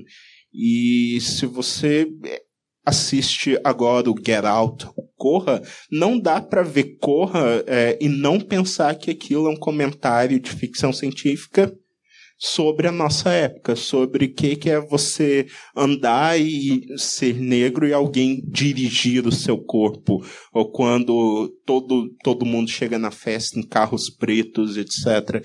Então tem essa coisa, você tá é só por acaso que você bateu na trave de algo do futuro, sabe? Enquanto é um comentário sobre a realidade. Eu acho que nem, sei lá, os caras do Cyberpunk lá estavam é, querendo acertar, prever o futuro, sabe? Eu acho que Neuromancer, Snow Crash e tal eram muito mais reflexo da época deles do que. Cara, Neuromancer começa descrevendo o céu como se fosse uma TV fora de sintonia. Só que TV fora de sintonia naquela época era um chuvisco cinza, assim. Hoje em dia é uma tela azul, saca? Então, tipo, é, é um céu bonito. Azul, né? É, então, tipo, bonito. acho que vocês responderam muito bem. Eu vou tentar puxar para um, um, um outro aspecto, fora dessa coisa de prever o futuro, que acho que prever o futuro é um elemento de uma coisa que Cara, além do muito original que me mandavam de, de, de autores de fantasia, de ficção científica, muitos, muitos, é, eu vejo o world building, esse cuidado com pedir, sabe, de, de, pesquisar e de construir o negócio, de construir o um mapa e de construir a geografia. Cara, isso para mim é, é, um, sabe, é o vírus da, da, da, coisa pior que existe, porque os autores ficam tão encantados com isso, mas tão encantados com isso que eles esquecem que que não é aquilo, não é um atlas que você está criando, sabe? Não é um, uma enciclopédia, é, um, é uma história. Então, é, eu, eu, vejo o, a construção de mundo tem é igual um teatro, você vai montar uma peça e vai pensar qual é a cenografia. Então, se o mundo não está dialogando com personagem, com a jornada daquele personagem, qual, qual tema você está falando, não adianta você criar um mundo mais. Nossa, pensei no cyberpunk, que religião e não sei o que, não sei o que lá. Se, se você não dá um passo atrás, você pode até começar por aí. Putz, pensei num cenário que é assim. Mas se esse cenário não, não dialoga com. O, o Brandon Sanderson dá uma aula que ele mostra. Ele fala que o world building pode ser um iceberg, né? Ele mostra a superfície, só uma pontinha e um monte embaixo. Foi que tudo bem criar assim, mas ele fala que quando o, o risco de quando você cria o iceberg é você querer colocar o iceberg todo para fora, sabe? Só uma partezinha dentro. E que não necessariamente você tem que saber aquilo. Você pode ser uma coisa difusa, você pode dar dicas. Star Wars era quase tudo que a gente está falando é, era isso. Os caras tinham ideias, pontos. É, é, é.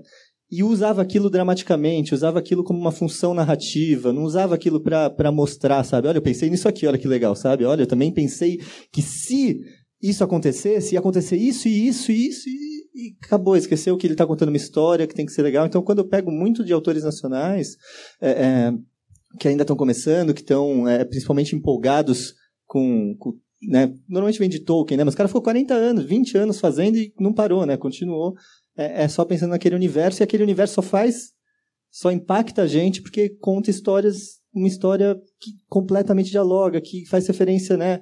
A guerra, a cristianismo, é, cada personagem também é uma parte daquele mundo, é uma parte da jornada do Frodo, é uma então nessa quando eu vinha, quando a gente falou de falar de construção do mundo, eu fiquei muito tentado a, a isso, sabe? O, essa aula do Brandon Sanderson é incrível. O Gibson mesmo que estava falando, falou que quando foram fazer o jogo do Neuromancer, que queriam fazer o jogo, foram perguntar, ah, deixa eu perguntar, é, o que, que eles comem quando isso aqui acontece? Eu falei, não sei, cara, talvez, sei lá, resto de, de não sei. Aí ele falou, resto de não sei o quê. Cara, putz, não é muito jogável, né?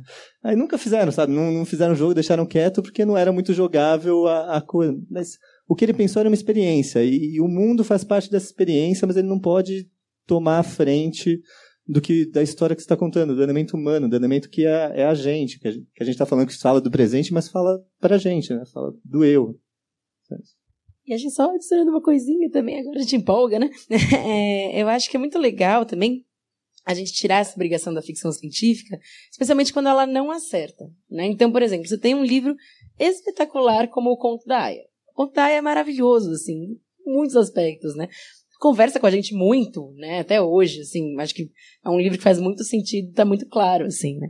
Mas, quando você lê essa obra, você repara que não existe acorde de raça, né? Então, ela, assim, ela, vou ocultar isso aqui, não vou falar sobre isso, isso aqui vai me dar trabalho.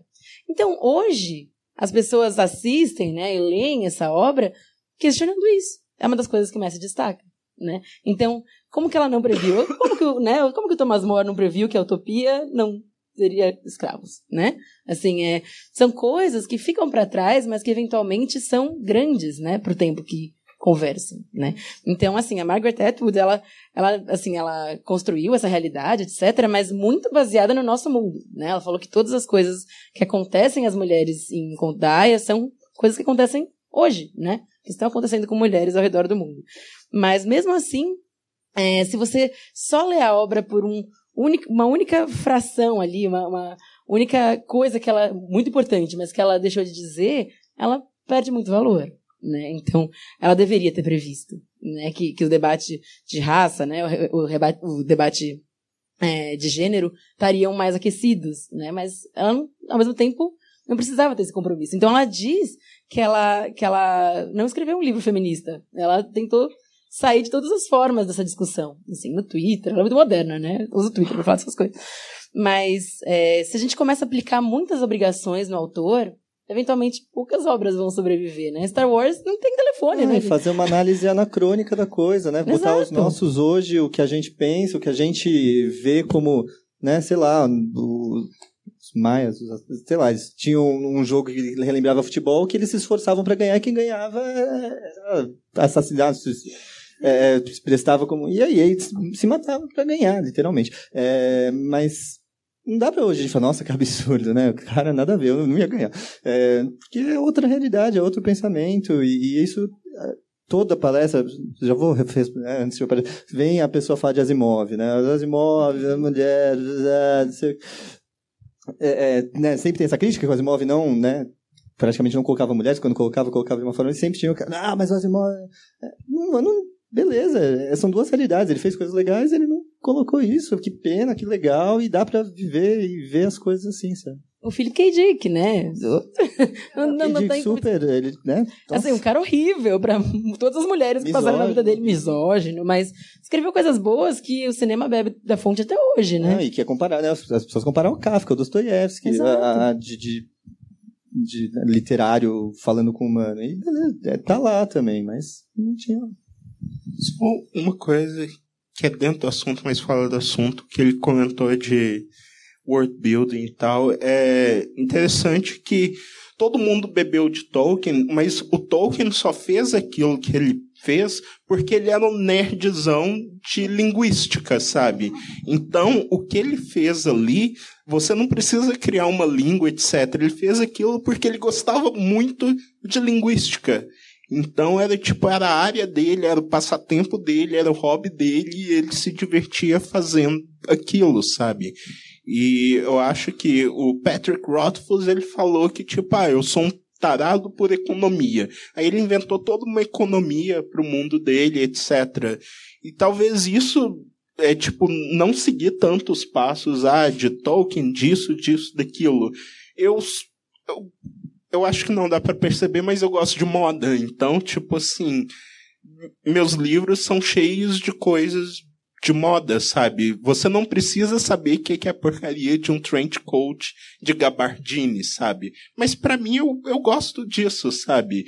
Eu, eu quero dizer que quem a roupa de personagem X foi feita com tecido vlisco holandês.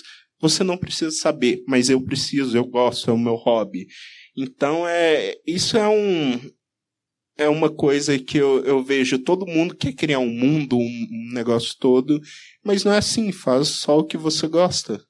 Talvez isso até seja um desdobramento de, de RPG, né? Pensando de, de né, ter, criar o cenário de RPG e vou contar histórias dentro desse cenário. As pessoas ficam criando esse cenário do livro delas durante muito, muito tempo, sem saber que história vai passar lá, né? E acho que talvez o caminho oposto ajude é, é, você criar uma história mais coerente e principalmente se a gente está falando de comercial, de atingir o público, né? Mais ainda.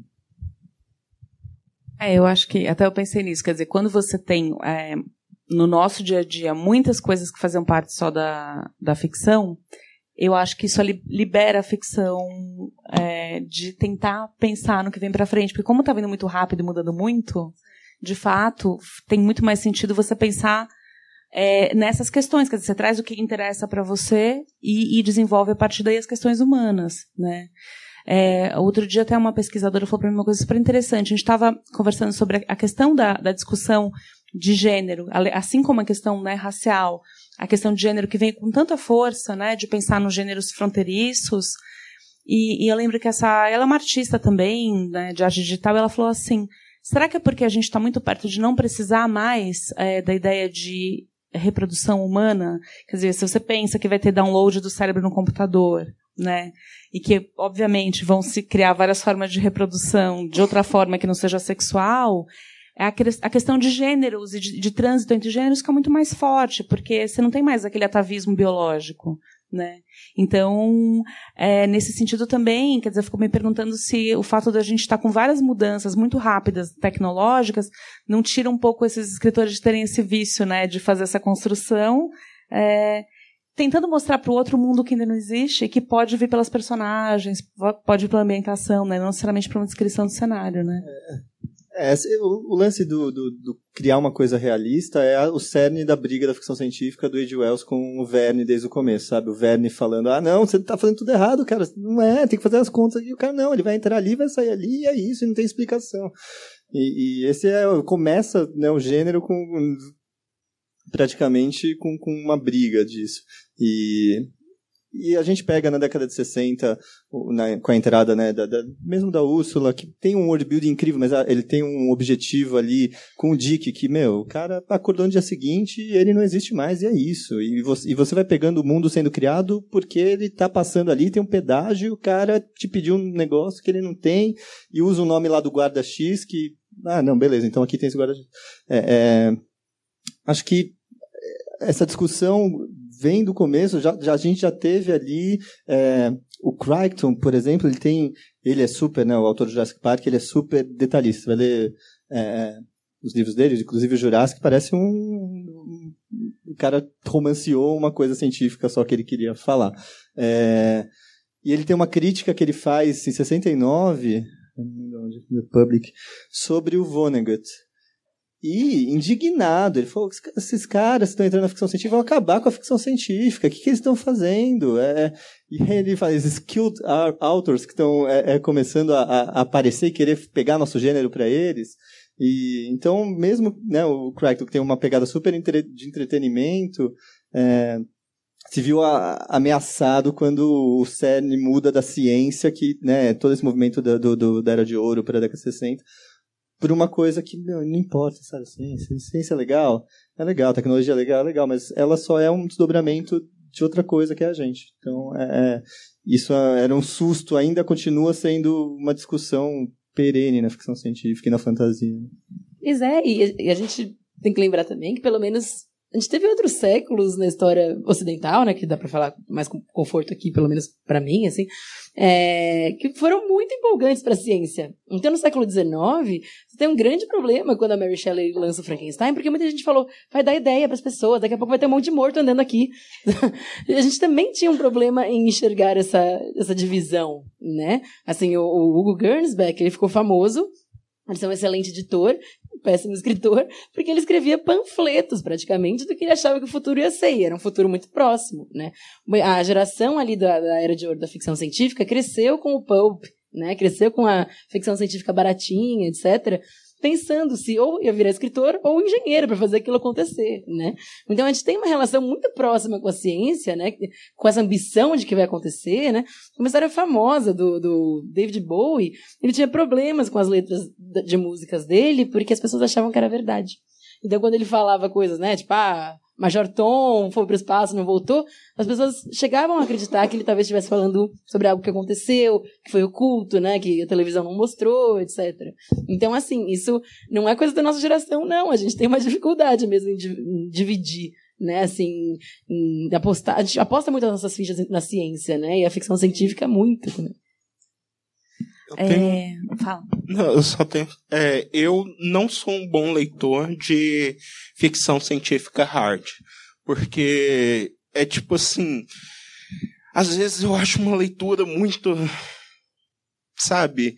Muito, muito cabeça para mim. Eu acho que.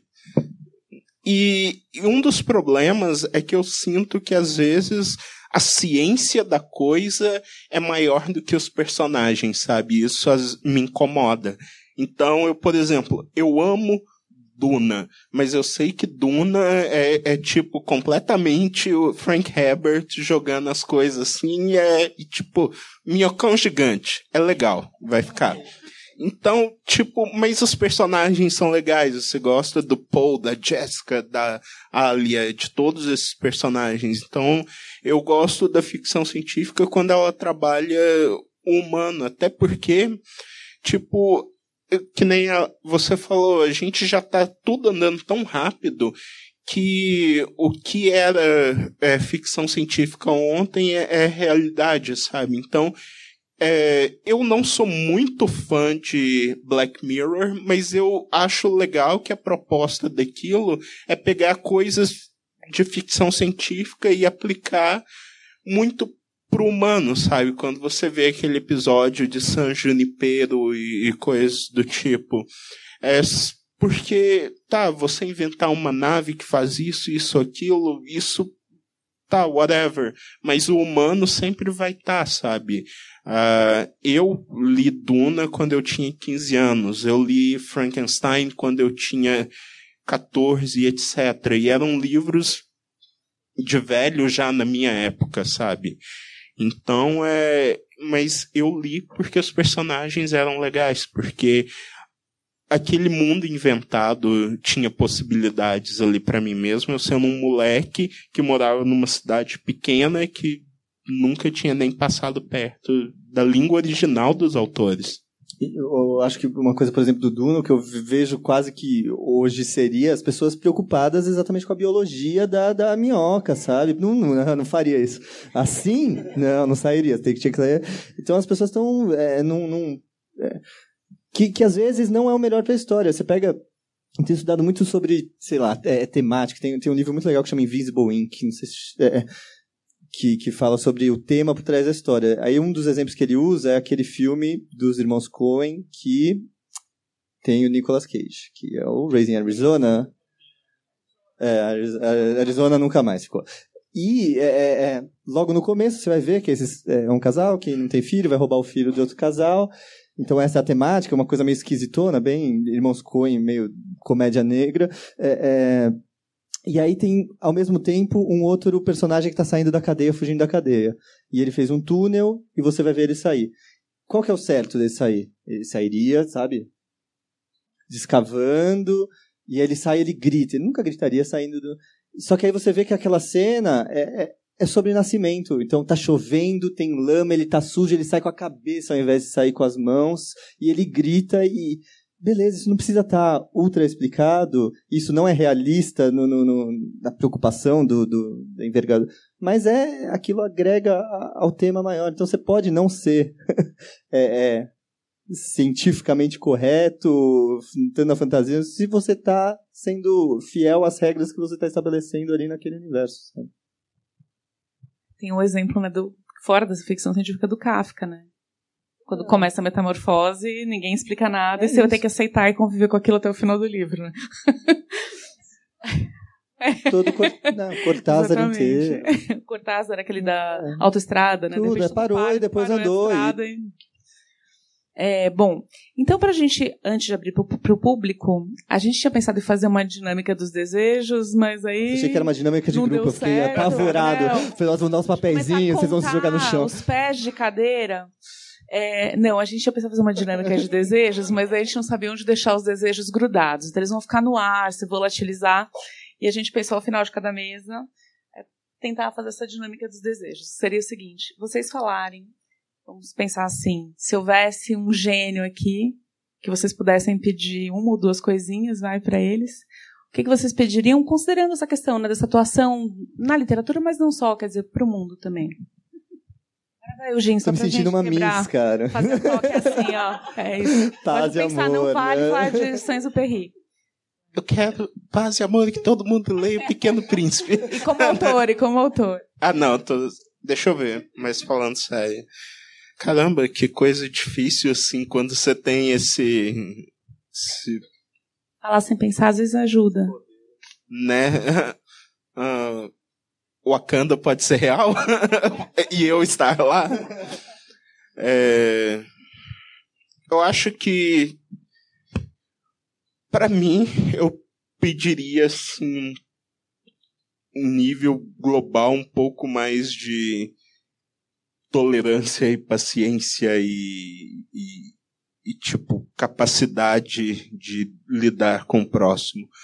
Como autor, além, além de pedir prazos melhores, deadlines que eu possa cumprir, eu acho que eu pediria que histórias diferentes tivessem espaço, sabe? Não que isso apagasse a, as outras histórias. Por exemplo, eu não vou parar de ler, sei lá, a história do menino branco no espaço, sabe? Mas eu quero que o menino branco no espaço também leia a história do moleque pretinho no espaço, saca? Então acho que isso eu pediria. E, e não é uma questão, ah, eu quero cotas ou coisa da literatura, eu odeio isso. O, é mais um. É tipo assim, as pessoas abrirem os olhos para coisas que, que tem de diferente, sabe? Esses dias eu li um livro é, que é sobre uma menina que era árabe, toda mitologia árabe, coisa do tal. E eu fiquei igual uma criança de novo, assim, sabe? Era um mundo que para mim é completamente diferente. Eu nunca passei perto de Egito e devas e coisas do tipo, mas, cara, eu li o negócio muito rápido.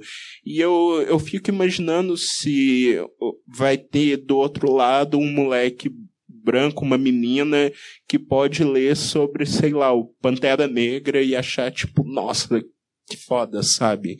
Então é isso que eu queria, literariamente, que a gente perdesse essas divisas, esse preconceito literário que igual, ah, eu só leio tal coisa porque eu sou muito legal, assim, sou muito cult e, e tudo isso, sabe? Que ninguém julgasse os livros ou julgasse, sei lá, pessoa X porque ela tá lendo a Paula Pimenta e não tá lendo o novo livro escondido do David Foster Wallace, sabe? E eu gosto de David Foster Wallace.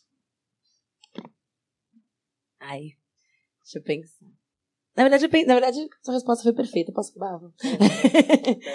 10 reais, tá bom. tá barato, tá? É... Olha, eu acho que pode fazer para mim, para o mundo, etc. Acho que eu pediria a mesma coisa, assim. É, vou, vou longe, tá, gente? Eu pediria tempo, sabe? Eu acho que a gente vive num mundo extremamente corrido, extremamente maluco, que a gente não prioriza necessariamente as coisas que a gente mais ama ou mais importam pra gente. Então, deprê. mas, mas eu acho que uma coisa que, é, e eu pediria isso como pesquisadora também, é porque é, muitas vezes as pessoas não colocam a literatura como a sua prioridade porque, ah, não tem tempo, sabe? Eu tenho tempo para outras coisas, eu tenho tempo para aquilo que eu gosto, né? Então, talvez se a gente tivesse ou soubesse criar mais tempo, né, falando bem ficção cientificamente, assim, é, para se dedicar àquilo que não é necessariamente a sua primeira opção, mas para explorar né, o mundo, os universos que existem por aí, talvez a gente tivesse mais facilidade das pessoas conhecerem coisas novas, não acharem que, tipo, um livro que você leu e não gostou foi uma perda de tempo, sabe? É, talvez fosse mais de boa se as pessoas só vivessem lendo. Claro, meu sonho. Eu pediria isso, na verdade. Mas eu acho que o, o livro ele se beneficia muito é, da conquista diária, assim, né? Do hábito, da leitura, assim, de investir mesmo, né? Seu tempo que você não vai ter de volta para algo que vai muito, né? Vai, vai sair mesmo, vai expandir sua cabeça, vai te mostrar novas realidades, etc. Então, acho que é isso mesmo. Eu devia ter pensado antes, eu fiquei ouvindo vocês. Assim. é, Sei lá, cara, revolução, é, socialismo, é, o fim da mercantilização das coisas e o capitalismo. É, no fim é isso, porque muito das nossas angústias são fruto também de, de, de uma busca, né? A gente teria mais tempo, a gente teria mais empatia de conviver com o outro, de. de... Mas é, é, é um pedido pro gênio, né? Então tá tudo bem. com esses pedidos lindos, né? Eu lembrei só que eu estava falando da coisa dos livros, né? É, e o Jim também pediu mais tolerância. Eu não me lembro, uma vez estava lendo algum texto de um pesquisador, esqueci o nome dele agora, e ele falava uma coisa muito bonita, como é, esse fenômeno da leitura, e até por isso, né, quando Harold Bloom fala, ah, um leitor de best-seller jamais vai ser um leitor de outra coisa, eu discordo, porque o ato da leitura, ele tem uma coisa que eu acho que é insubstituível, que é o fato de você estar tá lendo e ter uma voz na sua cabeça que não é a sua, e ela está dentro de você de um jeito como se fosse a sua própria voz. Eu acho que por isso que é, ler um livro, por mais trabalhoso que seja, ainda mais para gente que tem mil coisas né, mais fáceis para fazer, para se divertir, para ter acesso ao conhecimento, mas quando você engata assim no livro, ele tem isso de estar, tá, ele está dentro da sua cabeça falando como se fosse você com você mesmo, né? E isso é muito poderoso. Então, acho que é, é essa, essa ampliação para outra voz, você está lendo essa menina que é marroquina, ou que é grega, e, e, você começa a entender um pouco aquela realidade, acho que vem com muita força quando você tem essa voz dentro da sua cabeça, né? Você lê com a sua voz, de alguma forma. E eu acho que se você. O, o Bloom disse que quem lê é, Stephen King não vai ler nada é. melhor depois. E eu, eu discordo, porque, cara, eu comecei lendo os dois primeiros livros que eu realmente gostei. Foi Harry Potter e foi é, A Ilha do Tesouro, que foi o livro. Livro, cara. Cara, Jack, cara, é meu livro favorito. Tipo, Robert Louis Stevenson. demais. Eu vi, caramba, aquele motim ali, Sim, eles na ilha. A cena da tá, moleque, assim, desesperado. Cara, Robert Louis Stevenson é o melhor autor de aventuras que já existiu e todo mundo que vem depois é um distante segundo colocado. E, tipo, eram os livros que eu amava, sabe? E, e eu amo Stephen King, eu fui para isso, e eu amo. E eu amo igualmente Thomas Pynchon e amo tudo. E o que eu acho engraçado é que o David Foster Wallace, quando ele mostrou a lista de livros favoritos dele, tinha Jurassic Park, O Silêncio dos Inocentes, tinha. E tipo, David Foster Wallace, se ele não liga, por que que. E sabe. E tem esse problema de preconceito com literatura e etc. E até preconceito, às vezes, com livros, por exemplo, humor, sabe? É, eu amo Douglas Adams, e eu acho que P.G. Wodenhouse é o melhor escritor cômico que já existiu, junto com. junto com Oscar Wilde. E, e tipo. E o que eu vejo é muito preconceito, às vezes preconceito com Young Adult, que tem livros, sabe, que são tão bem escritos ou legais quanto os livros adultos. E um designer de moda que eu gosto muito, Gianni Versace, falecido, ele disse uma coisa que é muito interessante, que para você ser é, superficial, você precisa ser muito profundo. Que as pessoas acham que às vezes você escrever um livro para jovens ou você escrever um livro de humor, etc, não tem valor, mas para você chegar naquilo, você tem que ter um mundo interior muito grande.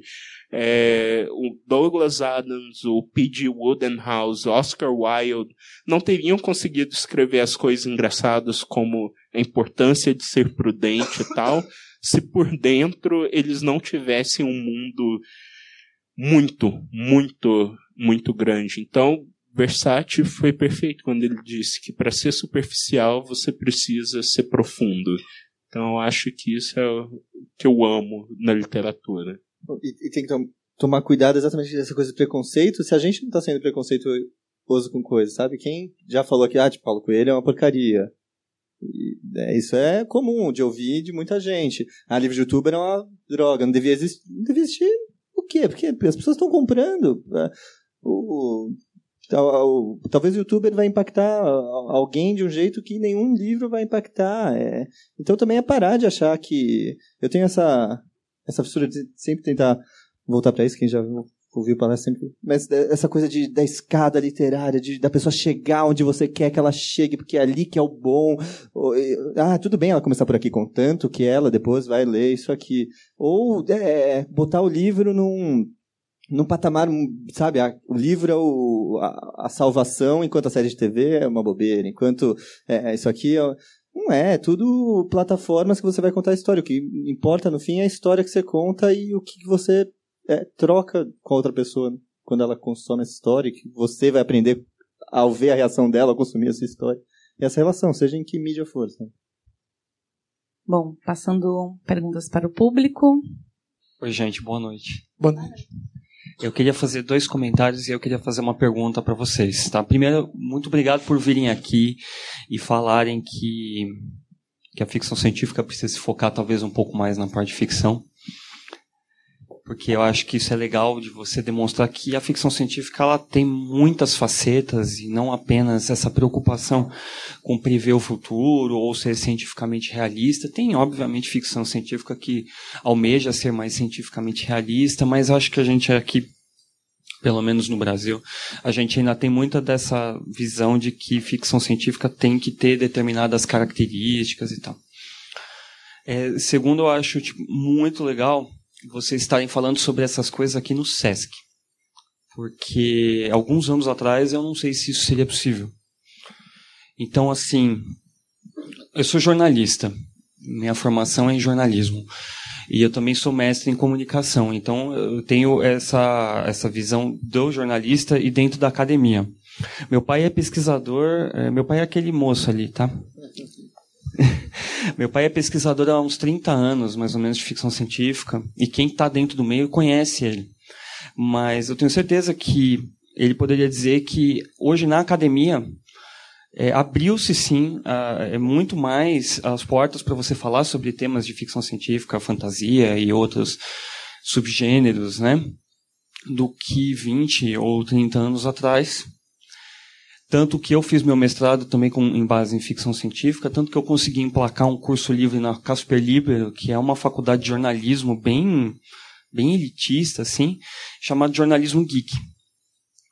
Só que eu acho que a gente ainda tem que lutar contra muitos preconceitos ainda, para que o mercado consiga se desenvolver de forma que é, a gente não vai mais ter que virar e falar que ficção científica, na verdade, fala sobre o presente ou fala sobre o ser humano. Eu dar uma aula no mestrado algumas semanas atrás e o pessoal falou assim: Nossa, eu não sabia é, que a ficção científica fala sobre temas tão importantes, que a ficção científica fala sobre temas feministas, fala sobre temas da identidade, sobre temas raciais e outras coisas. Eu achei que era tudo sobre ETs e naves espaciais.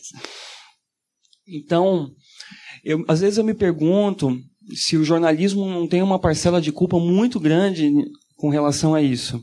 Eu concordo quando vocês falaram que, que realmente o papel da crítica e da crítica especializada assim está mudando muito por causa do advento do digital e etc. Mas quando você ainda vê uma matéria da grande mídia, por exemplo, falando sobre o universo geek, nós ainda somos vistos como uma coisa muito exótica, muito diferente, muito distante da realidade, né? Tipo, olha esses geeks, olha o que eles, olha como eles vivem, como se reproduzem, o que, né? E aí eu queria saber de vocês que estão inseridos no mercado, que estão pesquisando academicamente, que estão é, trabalhando com, com a literatura, se vocês não acham que o jornalismo que o, jornalismo está pecando, a gente sabe que ele peca em muitos aspectos, e não só esse, né?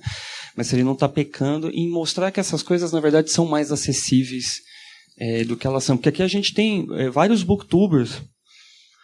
É, eu, inclusive, a Maíra. Maíra, quantos inscritos está o seu canal? Desculpa que eu não, não me lembro. 30, 30 mil pessoas que gostam de literatura. Mas às vezes é, o conteúdo que a gente faz não é tão acessível para pessoas que moram em outras regiões do Brasil ou que não têm acesso à internet. E tem muitas dessas pessoas no Brasil. E aí cabe ao jornalismo fazer essa ponte de mostrar, olha, pessoas leem no Brasil, existe um mercado desenvolvido de literatura no Brasil, ficção científica e fantasia falam sobre temas importantes da nossa, da nossa realidade. Eu queria que vocês comentassem, desculpe demorar tanto para falar, queria que vocês comentassem um pouquinho sobre isso. Acho que. É... Vamos lá. Deixa eu pensar. Acho que a gente se preocupa mais do que isso é influente em, algum ponto, assim. Acho que é isso. Se, se pegar um. Sei lá. O, o Jovem Nerd tem 800 mil downloads. É, é, em cada podcast deles, eles falam de ficção científica, falam. É, beleza, tem os problemas, não vamos entrar nisso. O, e a gente está super preocupado que a, Folha fez uma que tem, sabe, 100 mil de tiragem que as pessoas não necessariamente que pegam vão ler, etc. Ao contrário dos outros que vão ouvir. Eu acho que, que a gente tem os meios para para passar essa outra mensagem muito forte. E, e, e, a gente gasta uma energia tentando convencer quem não quer também, sabe? Quem, quem a gente quer, a gente, é quase uma autoanálise, porque, porque a gente precisa dessa validação dessa galera, sabe? Por que, que a gente precisa disso? É, onde a gente quer chegar? O que, que isso diz da gente também? Acho que quando você também fala de que, que o conteúdo que vocês criam não chega em algum público, então talvez o que chega nesse público é, é, é TV aberta, TV não sei o que lá, que, que eles não falam de ficção científica de fantasia, assim como eles não falam de um monte de coisa, sabe? De, de e, achar que a gente também é importante o suficiente, tudo isso que pra gente é muito importante, a ponto deles terem que fazer isso porque é uma mudança que não, ah, também talvez a gente esteja se colocando num lugar que, que não necessariamente a gente é, é, está ou precisa estar necessariamente, não sei. Também fico pensando nessas coisas, mas não tenho resposta. Olha, perfeita, assim, concordo, gênero, número e grau. Sou jornalista, tenho esse mesmo, essa mesma carga aqui de, de culpa. E eu acho que desde 2010 eu, eu, eu tinha um blog super interessante sobre é, nerdices, que chamava, né? Desde 2010, mais ou menos, eu recebo e-mails estranhos, tipo, todo ali 25 ali, né? 25 de maio e tal. Como você vê o geek hoje? Como você vê o nerd hoje? Deu 18 anos, como você vê o nerd hoje? Gente, as pessoas veem o nerd do jeito que ele quiser, sabe? Tipo, se você ainda quiser ter a imagem do nerd fazendo, sei lá, enfurnado dentro de casa, jogando RPG, altas horas da noite, coberto de Doritos, beleza, essa é a sua imagem e boa sorte, sabe? Você está se excluindo de uma de conhecer muita gente legal, de ver o mundo de uma forma diferente, de conhecer coisas diferentes, sabe? Então é isso mesmo, tipo, por que esperar a validação? E é tudo muito recente também, né? Porque a gente que vive isso muito intensamente e tudo mais, a gente. Cara, é, a gente tá em, sei lá, em Comic Con Experience, por exemplo, a gente tá falando o quê? Quarta, quinta edição. É, é, é muito recente ainda para as pessoas estarem é, é, tão integradas. Acho que tá mudando, tá? tá as pessoas. A, a, a, também a partir desse momento que a gente está é, é ficando mais velho e entrando nesses, nesses meandros e mudando isso por dentro. É, é, você como jornalista, né, na academia, acho que é natural, acho que, sabe, toda geração teve isso com alguma alguma coisa também. Eu acho que talvez seja. Desculpa. talvez seja uma coisa do, do nerd, né? Que é. A gente quer que outras pessoas sejam tão apaixonadas quanto a gente pelas coisas que a gente ama. Não, tem gente que não vai ser, e tudo bem, sabe? Se, se isso é motivo para preconceito, estereótipo, o problema é seu, né? No fim das contas. Não sei, acho que é, é isso. Acho que o problema é que muita gente da grande mídia é, é tudo um bando de velho. Quando eu falo de velho, não falo de velho de idade, sabe? Mas, tipo, gente que não, não viu que chegou um, um, um mundo novo e, e não entende, não faz parte. É que nem a sua tia bisavó querendo usar o WhatsApp e não entende como funciona. Cara, elas usam muito bem. bem até demais, né? bem até demais. E eu acho que é isso, é, eles não entendem, não fazem parte e é sempre superficial, sendo que a gente conhece e tá por dentro. E, e não é uma coisa de hoje, assim, tanto que no ensino médio, revelações, meu apelido era nerd. Não só nerd, era tio nerd. De tão nerd true que eu era.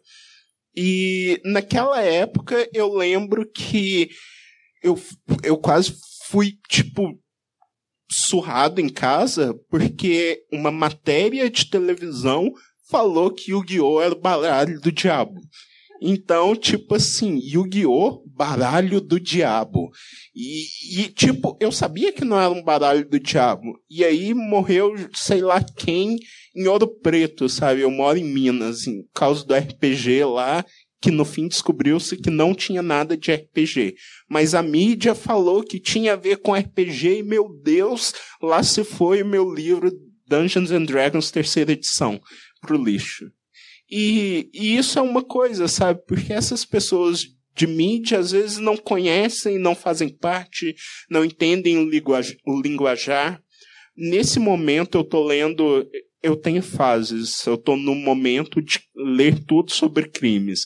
Li o Mindhunter, agora eu estou lendo sobre Columbine. E quando aconteceu o massacre em Columbine, a mídia disse que eles eram nerds góticos fãs de Marilyn Manson. E aí toda a mídia espalhou isso, que eles eram nerds, fãs de Marilyn Manson, que assistiam Matrix e não sei o quê. E por causa disso, eles usavam sobretudo, tanto que eles é, disseram que eles eram parte da Trench Coat Mafia, que é a máfia do sobretudo, por causa de Matrix, e por aí vai. E, muito... porque a mídia não conhecia, sendo que, na verdade, os dois assassinos de Columbine, um era extremamente popular, o outro era um tímido que gostava de jogar Doom, mas não era nerd. E com, hoje, pelo menos, o nerd é, é tipo o hipster que gosta de tecnologia, sabe? Tá melhor do que foi antes. Mas o que eu acho é isso. A gente espera que a Folha vai dizer algo bom sobre o nerd, uma matéria profunda e etc. E isso não vai acontecer tão cedo. Até um de nós escrever essa matéria, do mesmo jeito que se eu fosse escrever uma matéria sobre futebol, ia dizer, tem o Neymar e mais 10 lá. Não, e a gente tá criticando, mas assim, quem que escreveu sobre a morte da Úrsula na Folha foi a Ana, né? Cadê a Ana? pro Globo, né? E os caras vieram perguntar, falaram, putz, você, eu sei que você gosta de ficção científica, quem seria legal para escrever? Então também é, depende da gente também de, de, de ver. E, e, uma comparação que eu sempre, eu sempre volto essa comparação, sempre, mas de com rock and roll, né? Que você falou acho que do Marilyn Manson e eu pensei nisso. É, é, é, se a gente comparar o gênero com isso, que começou super revolucionário e não sei o quê, e depois talvez as pessoas quisessem ter esse reconhecimento, então fizeram coisas mais sérias, virou outra coisa super pop, e hoje o rock and roll é uma tristeza é, muitas é vezes. música de tio, velho. É música é de tio, tipo... então isso pode acontecer com a ficção científica também. E tem, tenho certeza que tinha gente falando, ah, o New York Times não fala de rock and roll como eles deviam. Aí veio o Radiohead. Não, eu, eu, quase tive um colapso aqui agora, porque, gente, abrindo também o coração. Uma vez eu fui num. Eu era muito fã de Harry Potter, ainda sou apaixonada, uma das coisas que eu mais amo na vida. E eu fui num, num evento de Harry Potter vestida de murta que geme, porque tinha um concurso de cosplay. E um menino me parou na rua e falou: Você conhece não sei o que lá, magia, não sei o que lá, do sobretudo? E eu, tipo, não. E, ele seguiu em frente. Né? Agora eu descobri o que é isso. Gente, faz 10 anos que eu tenho descobrir o que é isso. Frente com máfia. Eu tô muito emocionada agora. Mas tudo isso, tudo isso pra dizer que, gente, é a coisa mais antiga que existe. Você pegar o outro e demonizar. Sabe? É tipo, é, é, é o, o esquisito, é aquele que joga RPG, que usa sobretudo, que faz cosplay de morto que sabe? É isso, assim, é confortável, né? O problema é, será que o nerd é o outro hoje em dia? Né? Quantos... Eu acho que o nerd é o mainstream hoje. É, é tão escroto Nerd- quanto foram escroto com É. ele. Oi, gente. Oi. É, só para pagar o advogado do diabo aqui, é, falar que a mídia tradicional tá mudando, eu acho, Tá a mudando. cabeça também, né? Eu acho que vale a pena mencionar o nome do Everton na Folha, que criou um blog de ficção científica. É, é um trabalho super bacana. Menino na Globo News lá que tem o Coluna Geek. É, a Que gente, é um tem, a gente tem o Natan na Galileu, que, meu, Que é matéria de capa, capa da revista. A gente tem o André Cáceres no Estadão, que Sim. é tipo brother de todo mundo na ficção científica. Eu acho que é uma galera jovem que está vindo para esse mercado tradicional e mostrando que existe espaço, sim, para falar sobre isso. Tem o professor Nathalie, na USP, que está adotando livros de ficção científica para falar de literatura. Isso é revolucionário dentro da academia, eu acho que era uma coisa que não se fazia antes, né? Então acho que finalmente, né, a mídia mainstream está entendendo o que que é a ficção científica também e tudo mais. Sim, é como eu, como eu tava dizendo, é, é tipo, é porque a gente tá trocando as peças antigas também, assim, da gente. E, desco- e finalmente descobrir uma coisa muito óbvia. A gente dá dinheiro. Sim. Esses livros não saem barato, imprimir não sai barato. A folha não é besta. Né? O, ela parece besta. Muito. E ela é talvez dois terços besta. Trabalhei pra eles, eu sei o que eu tô falando. Mas eles descobriram que dá dinheiro. Então, finalmente, se descobrir que é regimental pro nosso lado, ótimo. A gente também quer aparecer, mas eles descobriram que paga. É, eles estão numa fase caça-like, né? Então, quando eles veem que a ficção científica e a fantasia dão like, né? Eles veem o sucesso de blogs como o Who's Geek, como o blog da Mai, ou mesmo turista literário que fala Young Adult, gente, não é, não é qualquer coisa, né? É porque o, o modelo deles de, de, de mídia não tá não, não dando mais resultado. Ninguém quer mais pagar paywall pra ver. Né? O, futuro, o futuro tá no YouTube. Oba!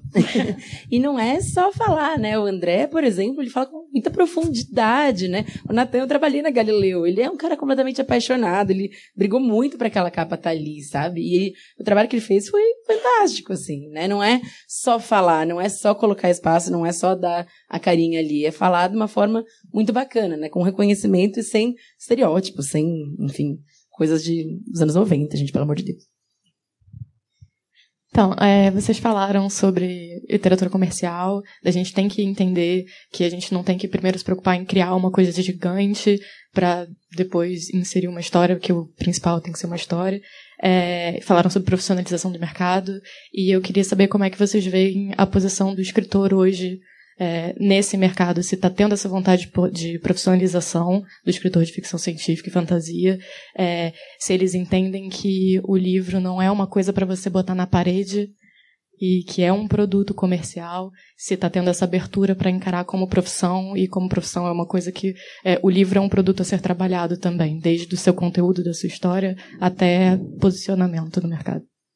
O- eu acho que a gente está vivendo e fazendo um pouco essa mudança, você inclusive, como a gente, é, mas aí vem, acho que a gente tem pouquíssimos editores também, a gente fica criticando, ah, o autor não sabe, o autor não sabe, mas que editor também que sabe pegar um livro e trabalhar isso que a gente está falando, sabe? Que editor que é, normalmente vem do jornalismo, fica mex, é, né, remexendo ali na frasezinha, não sei o quê, mas que, que para e fala, putz, meu, eu acho que eu preciso pe- pesquisar mais sobre isso para entender é, é, e assumir que não sabe as coisas também, às vezes, assumir que pode estar errado, putz, eu acho que é isso, mas talvez não sei, sabe? É, então acho que, o, que os editores também, né, vou aproveitar essa resposta fazer uma autocrítica a todo o- a classe de a gente tem que aprender a lidar com o autor nacional em todas as etapas, em editar, em fazer marketing, e, e é fácil ficar botando a culpa no outro, né, como a gente está falando, né, isso acontece muito. Eu acho que tá mudando, assim, bastante se voltar para a época 2010 do, da EDF Norcut, lembra? Antônio, Eric e tal.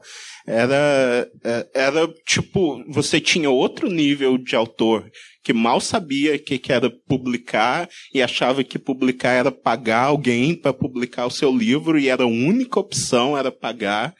E, e hoje a gente já tem autores que sabem que precisam escrever, e mais do que isso, precisam fazer um copy desk, precisa reler, precisa fazer todo esse trabalho, correr atrás de editoras e, e seguir, sabe? Ainda tem muita gente perdida, mas eu acho que mudou tanto de lá para cá e abriu tanto o mercado, e não só nas editoras grandes, nas menores, a, a hoje falecida Tarja, que tinha e abriu porta para muita gente, a Draco, que abriu para mim propósito, no meio mais literário cult tem o pessoal da Patois, e, e, então você tem várias portas de entrada hoje até você conseguir ir subindo a escadinha editorial e ir se profissionalizando e, e tem pessoas que prestam serviços. Então, por exemplo, é, você tem pessoas que trabalham com copydesk, com leitura sensível, com isso, com aquilo, com agência, com toda um, uma coisa que não existia antes para dar suporte para o autor se profissionalizar. E canais, livros, hoje você pode comprar livro na Amazon com dicas de escrita. Eu que estou no mercado há bastante tempo, eu comprei um livro sobre é, aperfeiçoando narrativas para crianças, porque é o que eu estou escrevendo ultimamente. Então, eu tenho como conseguir as ferramentas para me tornar melhor no que eu faço. E não só ferramentas, na verdade, é, assim, acho que ferramentas já existiam, né? Você já tinha livros de escrita, sei lá, nos 80, essas coisas, mas você não tinha a variedade, né? Completa, e nem o total. acesso. O acesso. E até o imaginário do autor romântico, né? O autor que vai sentar e eu vou, né? Incorporar Exato. aqui essa história que ah, sempre aconteceu, acho que no mundo literário ainda é, é, vem muito disso, né? E que não, não precisa estudar, porque isso aqui vai. Inspiração. É. E você tem mais lugares em que o escritor pode estar, você tem grupos de Facebook que as pessoas. Meu, até as pessoas que chegam com as dúvidas mais, mais banais, sabe? Você tem um milhão de possibilidades de aprender aquilo, de pessoas ensinando, né? Claro que às vezes a galera se irrita um pouco, mas é, em geral, assim, pode funcionar muito bem, né? É muito legal, assim. Mesmo o Geek, né? Eles têm uma série de entrevistas com autores. Ana, inclusive, está lá, muito boa entrevista. A Jana também, né? Enfim, o Curta Ficção é outro exemplo também de é, canal super legal, curtinho, né? Trasgo. Trasgo. Uma coisa super Trasgo é legal também da, que vale a pena falar é a Mafagafo, né? Que, que é a revista que a Jana, Da Jana o pessoal aqui. tá, tá editando, que junta autor, um editor, um ilustrador e trabalham juntos uma história curta em quatro partes ali que está sendo publicada, né? Que muito também do que se fala de cânone foi publicado em folhetim, foi publicado em, né? E acho que, de novo, a gente que vai fazer isso, então acho que a gente está adulto o suficiente já para perceber que é que é isso. Ou a gente vai fazer para mudar, ou não vai mudar se a gente ficar só esperando. Acho que tem mais uma pergunta, gente. Tudo bem? Desculpa, gente. É, boa noite. Primeiramente, obrigado para os quatro. Né? Muita informação legal. Gostei pra caramba do que vocês passaram. Saí com o olho bem aberto daqui. Em alguns pontos, bem emocionado até. É, colocando o que o Jim colocou na última fala dele, das perguntas que foram colocadas por vocês mesmos, é, ele falou sobre um mercado que tem muitas histórias ainda para serem exploradas, principalmente no que se refere a a literatura mais da periferia, minorias e tal, ele deu isso no exemplo de do astronauta branco também lendo histórias do, do menino negro que também foi para a Lua.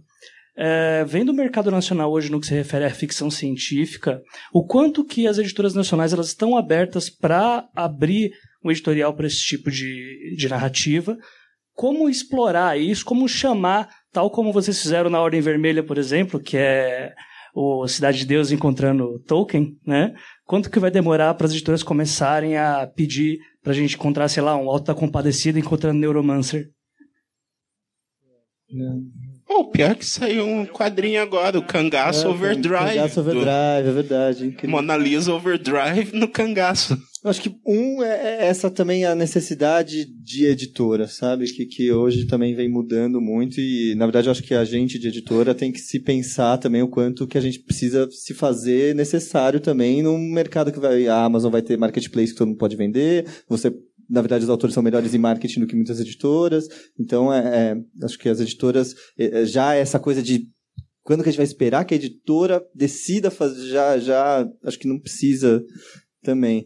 É, mas acho que as editoras estão abertas a, a, a não sei, a, Diana está exatamente na sua frente da seguinte.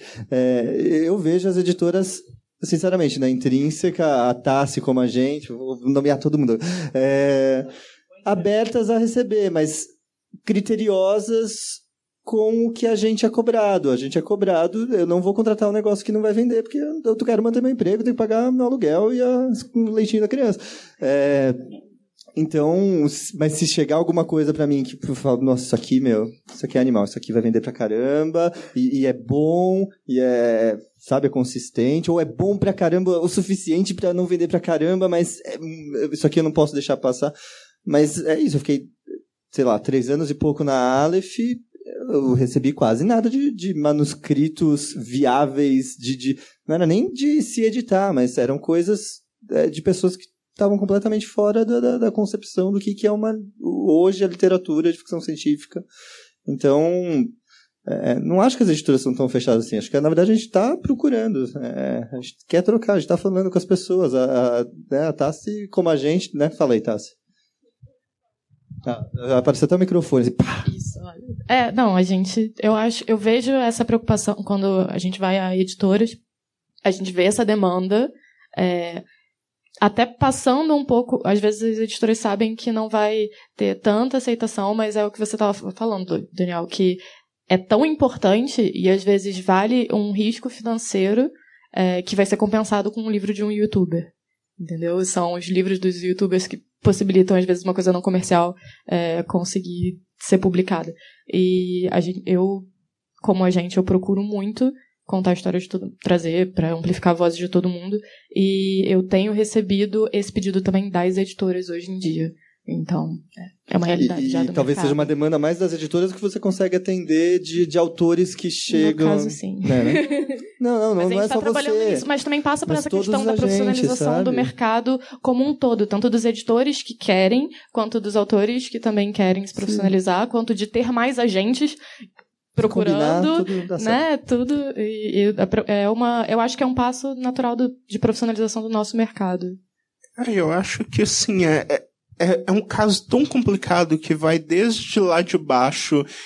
Eu vou dar um exemplo meu próprio. Eu, eu acho que eu sou, no momento, é, me corrija se eu estiver errado, o único autor negro de juvenil fantasia que tá na posição que eu tô hoje, sabe? Eu não vejo eu olho pro lado e, e não tem ninguém. E principalmente agora que eu escrevo ah, é, middle grade, eu vou lançar um novo que é Escoteiros e Monstros, é, a Batalha do Acampa Monstro.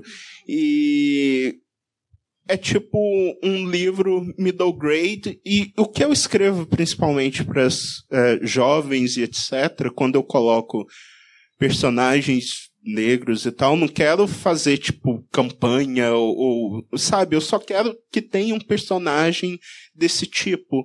E eu sinto que assim, encontra-se leitores para esse tipo de coisa, igual é, para quem não sabe, às vezes eu, eu me considero meio que a Bruna Surfistinha do meio literário, porque além dos ghostwriters, etc., que eu fiz, eu escrevi livros de Minecraft, do qual eu me orgulho, gente.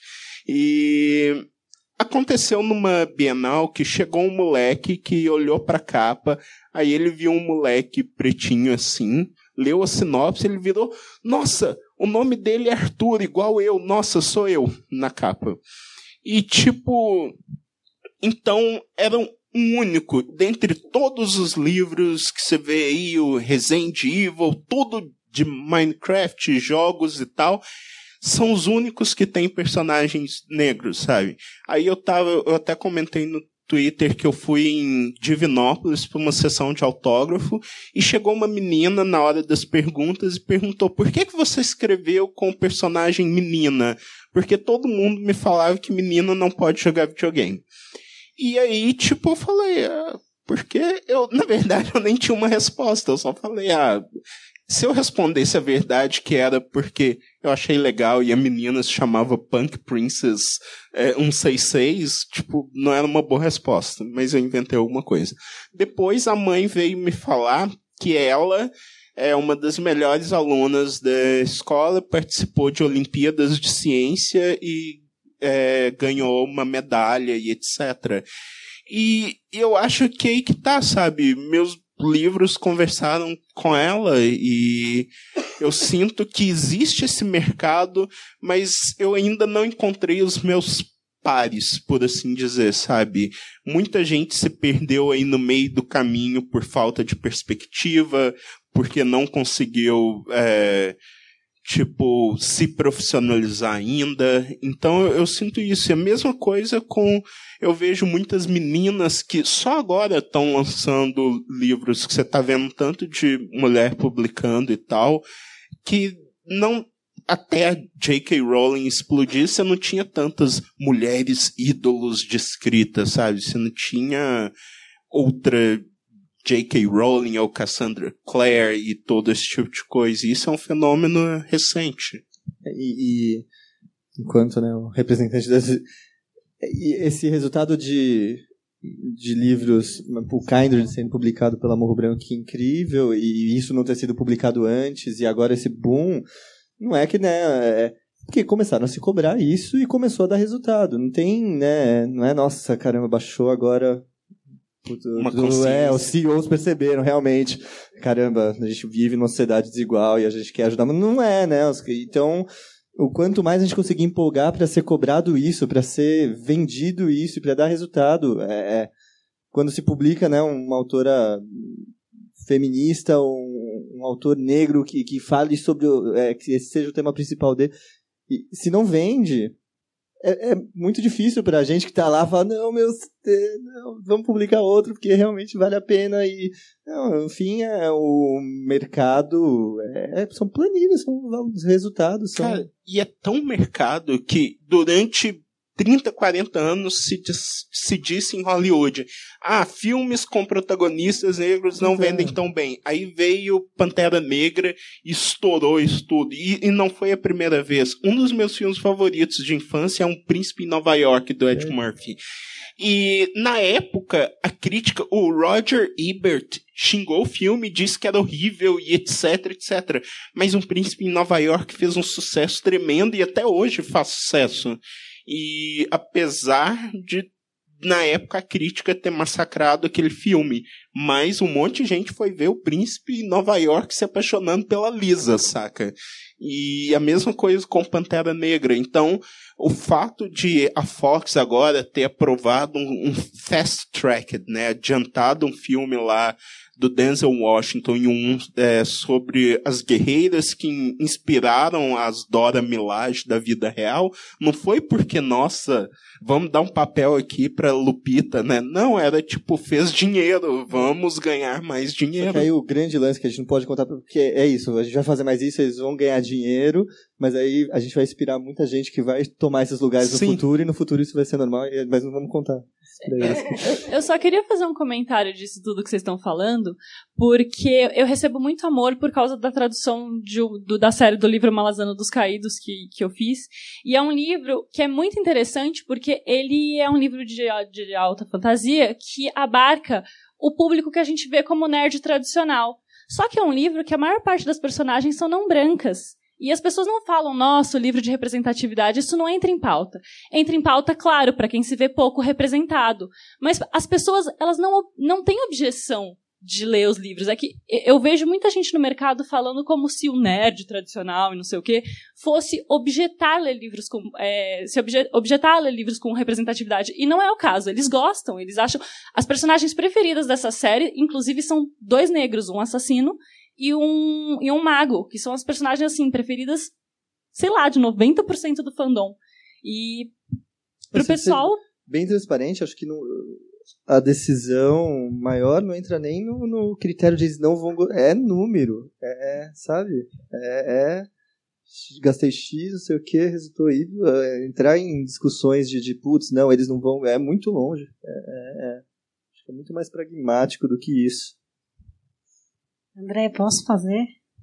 Não, gente, a gente tem que só mover, só mover o debate para o bar ali na esquina. Beleza. Aliás, está todo mundo convidado, quem quiser, quem puder, ficar um pouquinho mais. O plano aí no Ralim, não sei se ele vai estar aberto, mas o bar da esquina sempre tá, que é o bar oficial, enfim, dos poetas, mas que pode muito bem bancar. Os poetas são muito generosos com gêneros literários. Poetas do né? futuro. Isso. E queria lembrar que o próximo debate na quinta-feira que vem é às 5 da tarde, porque é feriado, então vai ser um pouco mais cedo. É, fiquei muito feliz com muitas perguntas, muita gente que veio. Queria que vocês viessem novamente também. Especificamente agradecer quem vai estar nas próximas vezes que veio para ouvir, que eu acho que é uma coisa muito bonita. Até para quem enfim, não sei como é que vocês estão aí os três, mas se puder aparecer numa outra, seria muito legal. E só para falar um pouco então do que vem, né? Na próxima quinta-feira, a gente tem o Felipe Castilho, o Eric Novelo e a Anne é, Kiangala. A Anne é uma. Bom, os dois são é, escritores, né? A Anne é pesquisadora, vem de Brasília, ela escreve muito sobre cultura pop, sobre raça, gênero, vai ser muito bom ter ela aqui em São Paulo. E, enfim, fiquem, né, por aí. É isso, gente.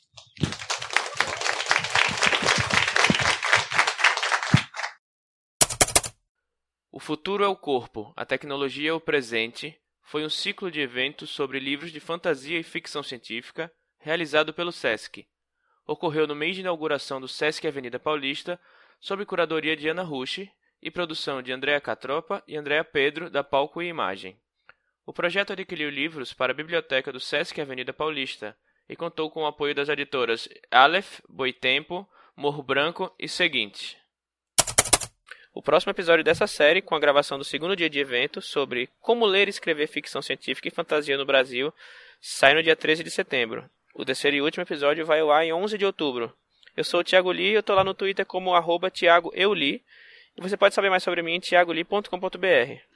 Eu sou a Jana Bianchi, eu tô no Twitter como arroba janapbianchi e você pode saber mais sobre mim em janabianchi.com.br.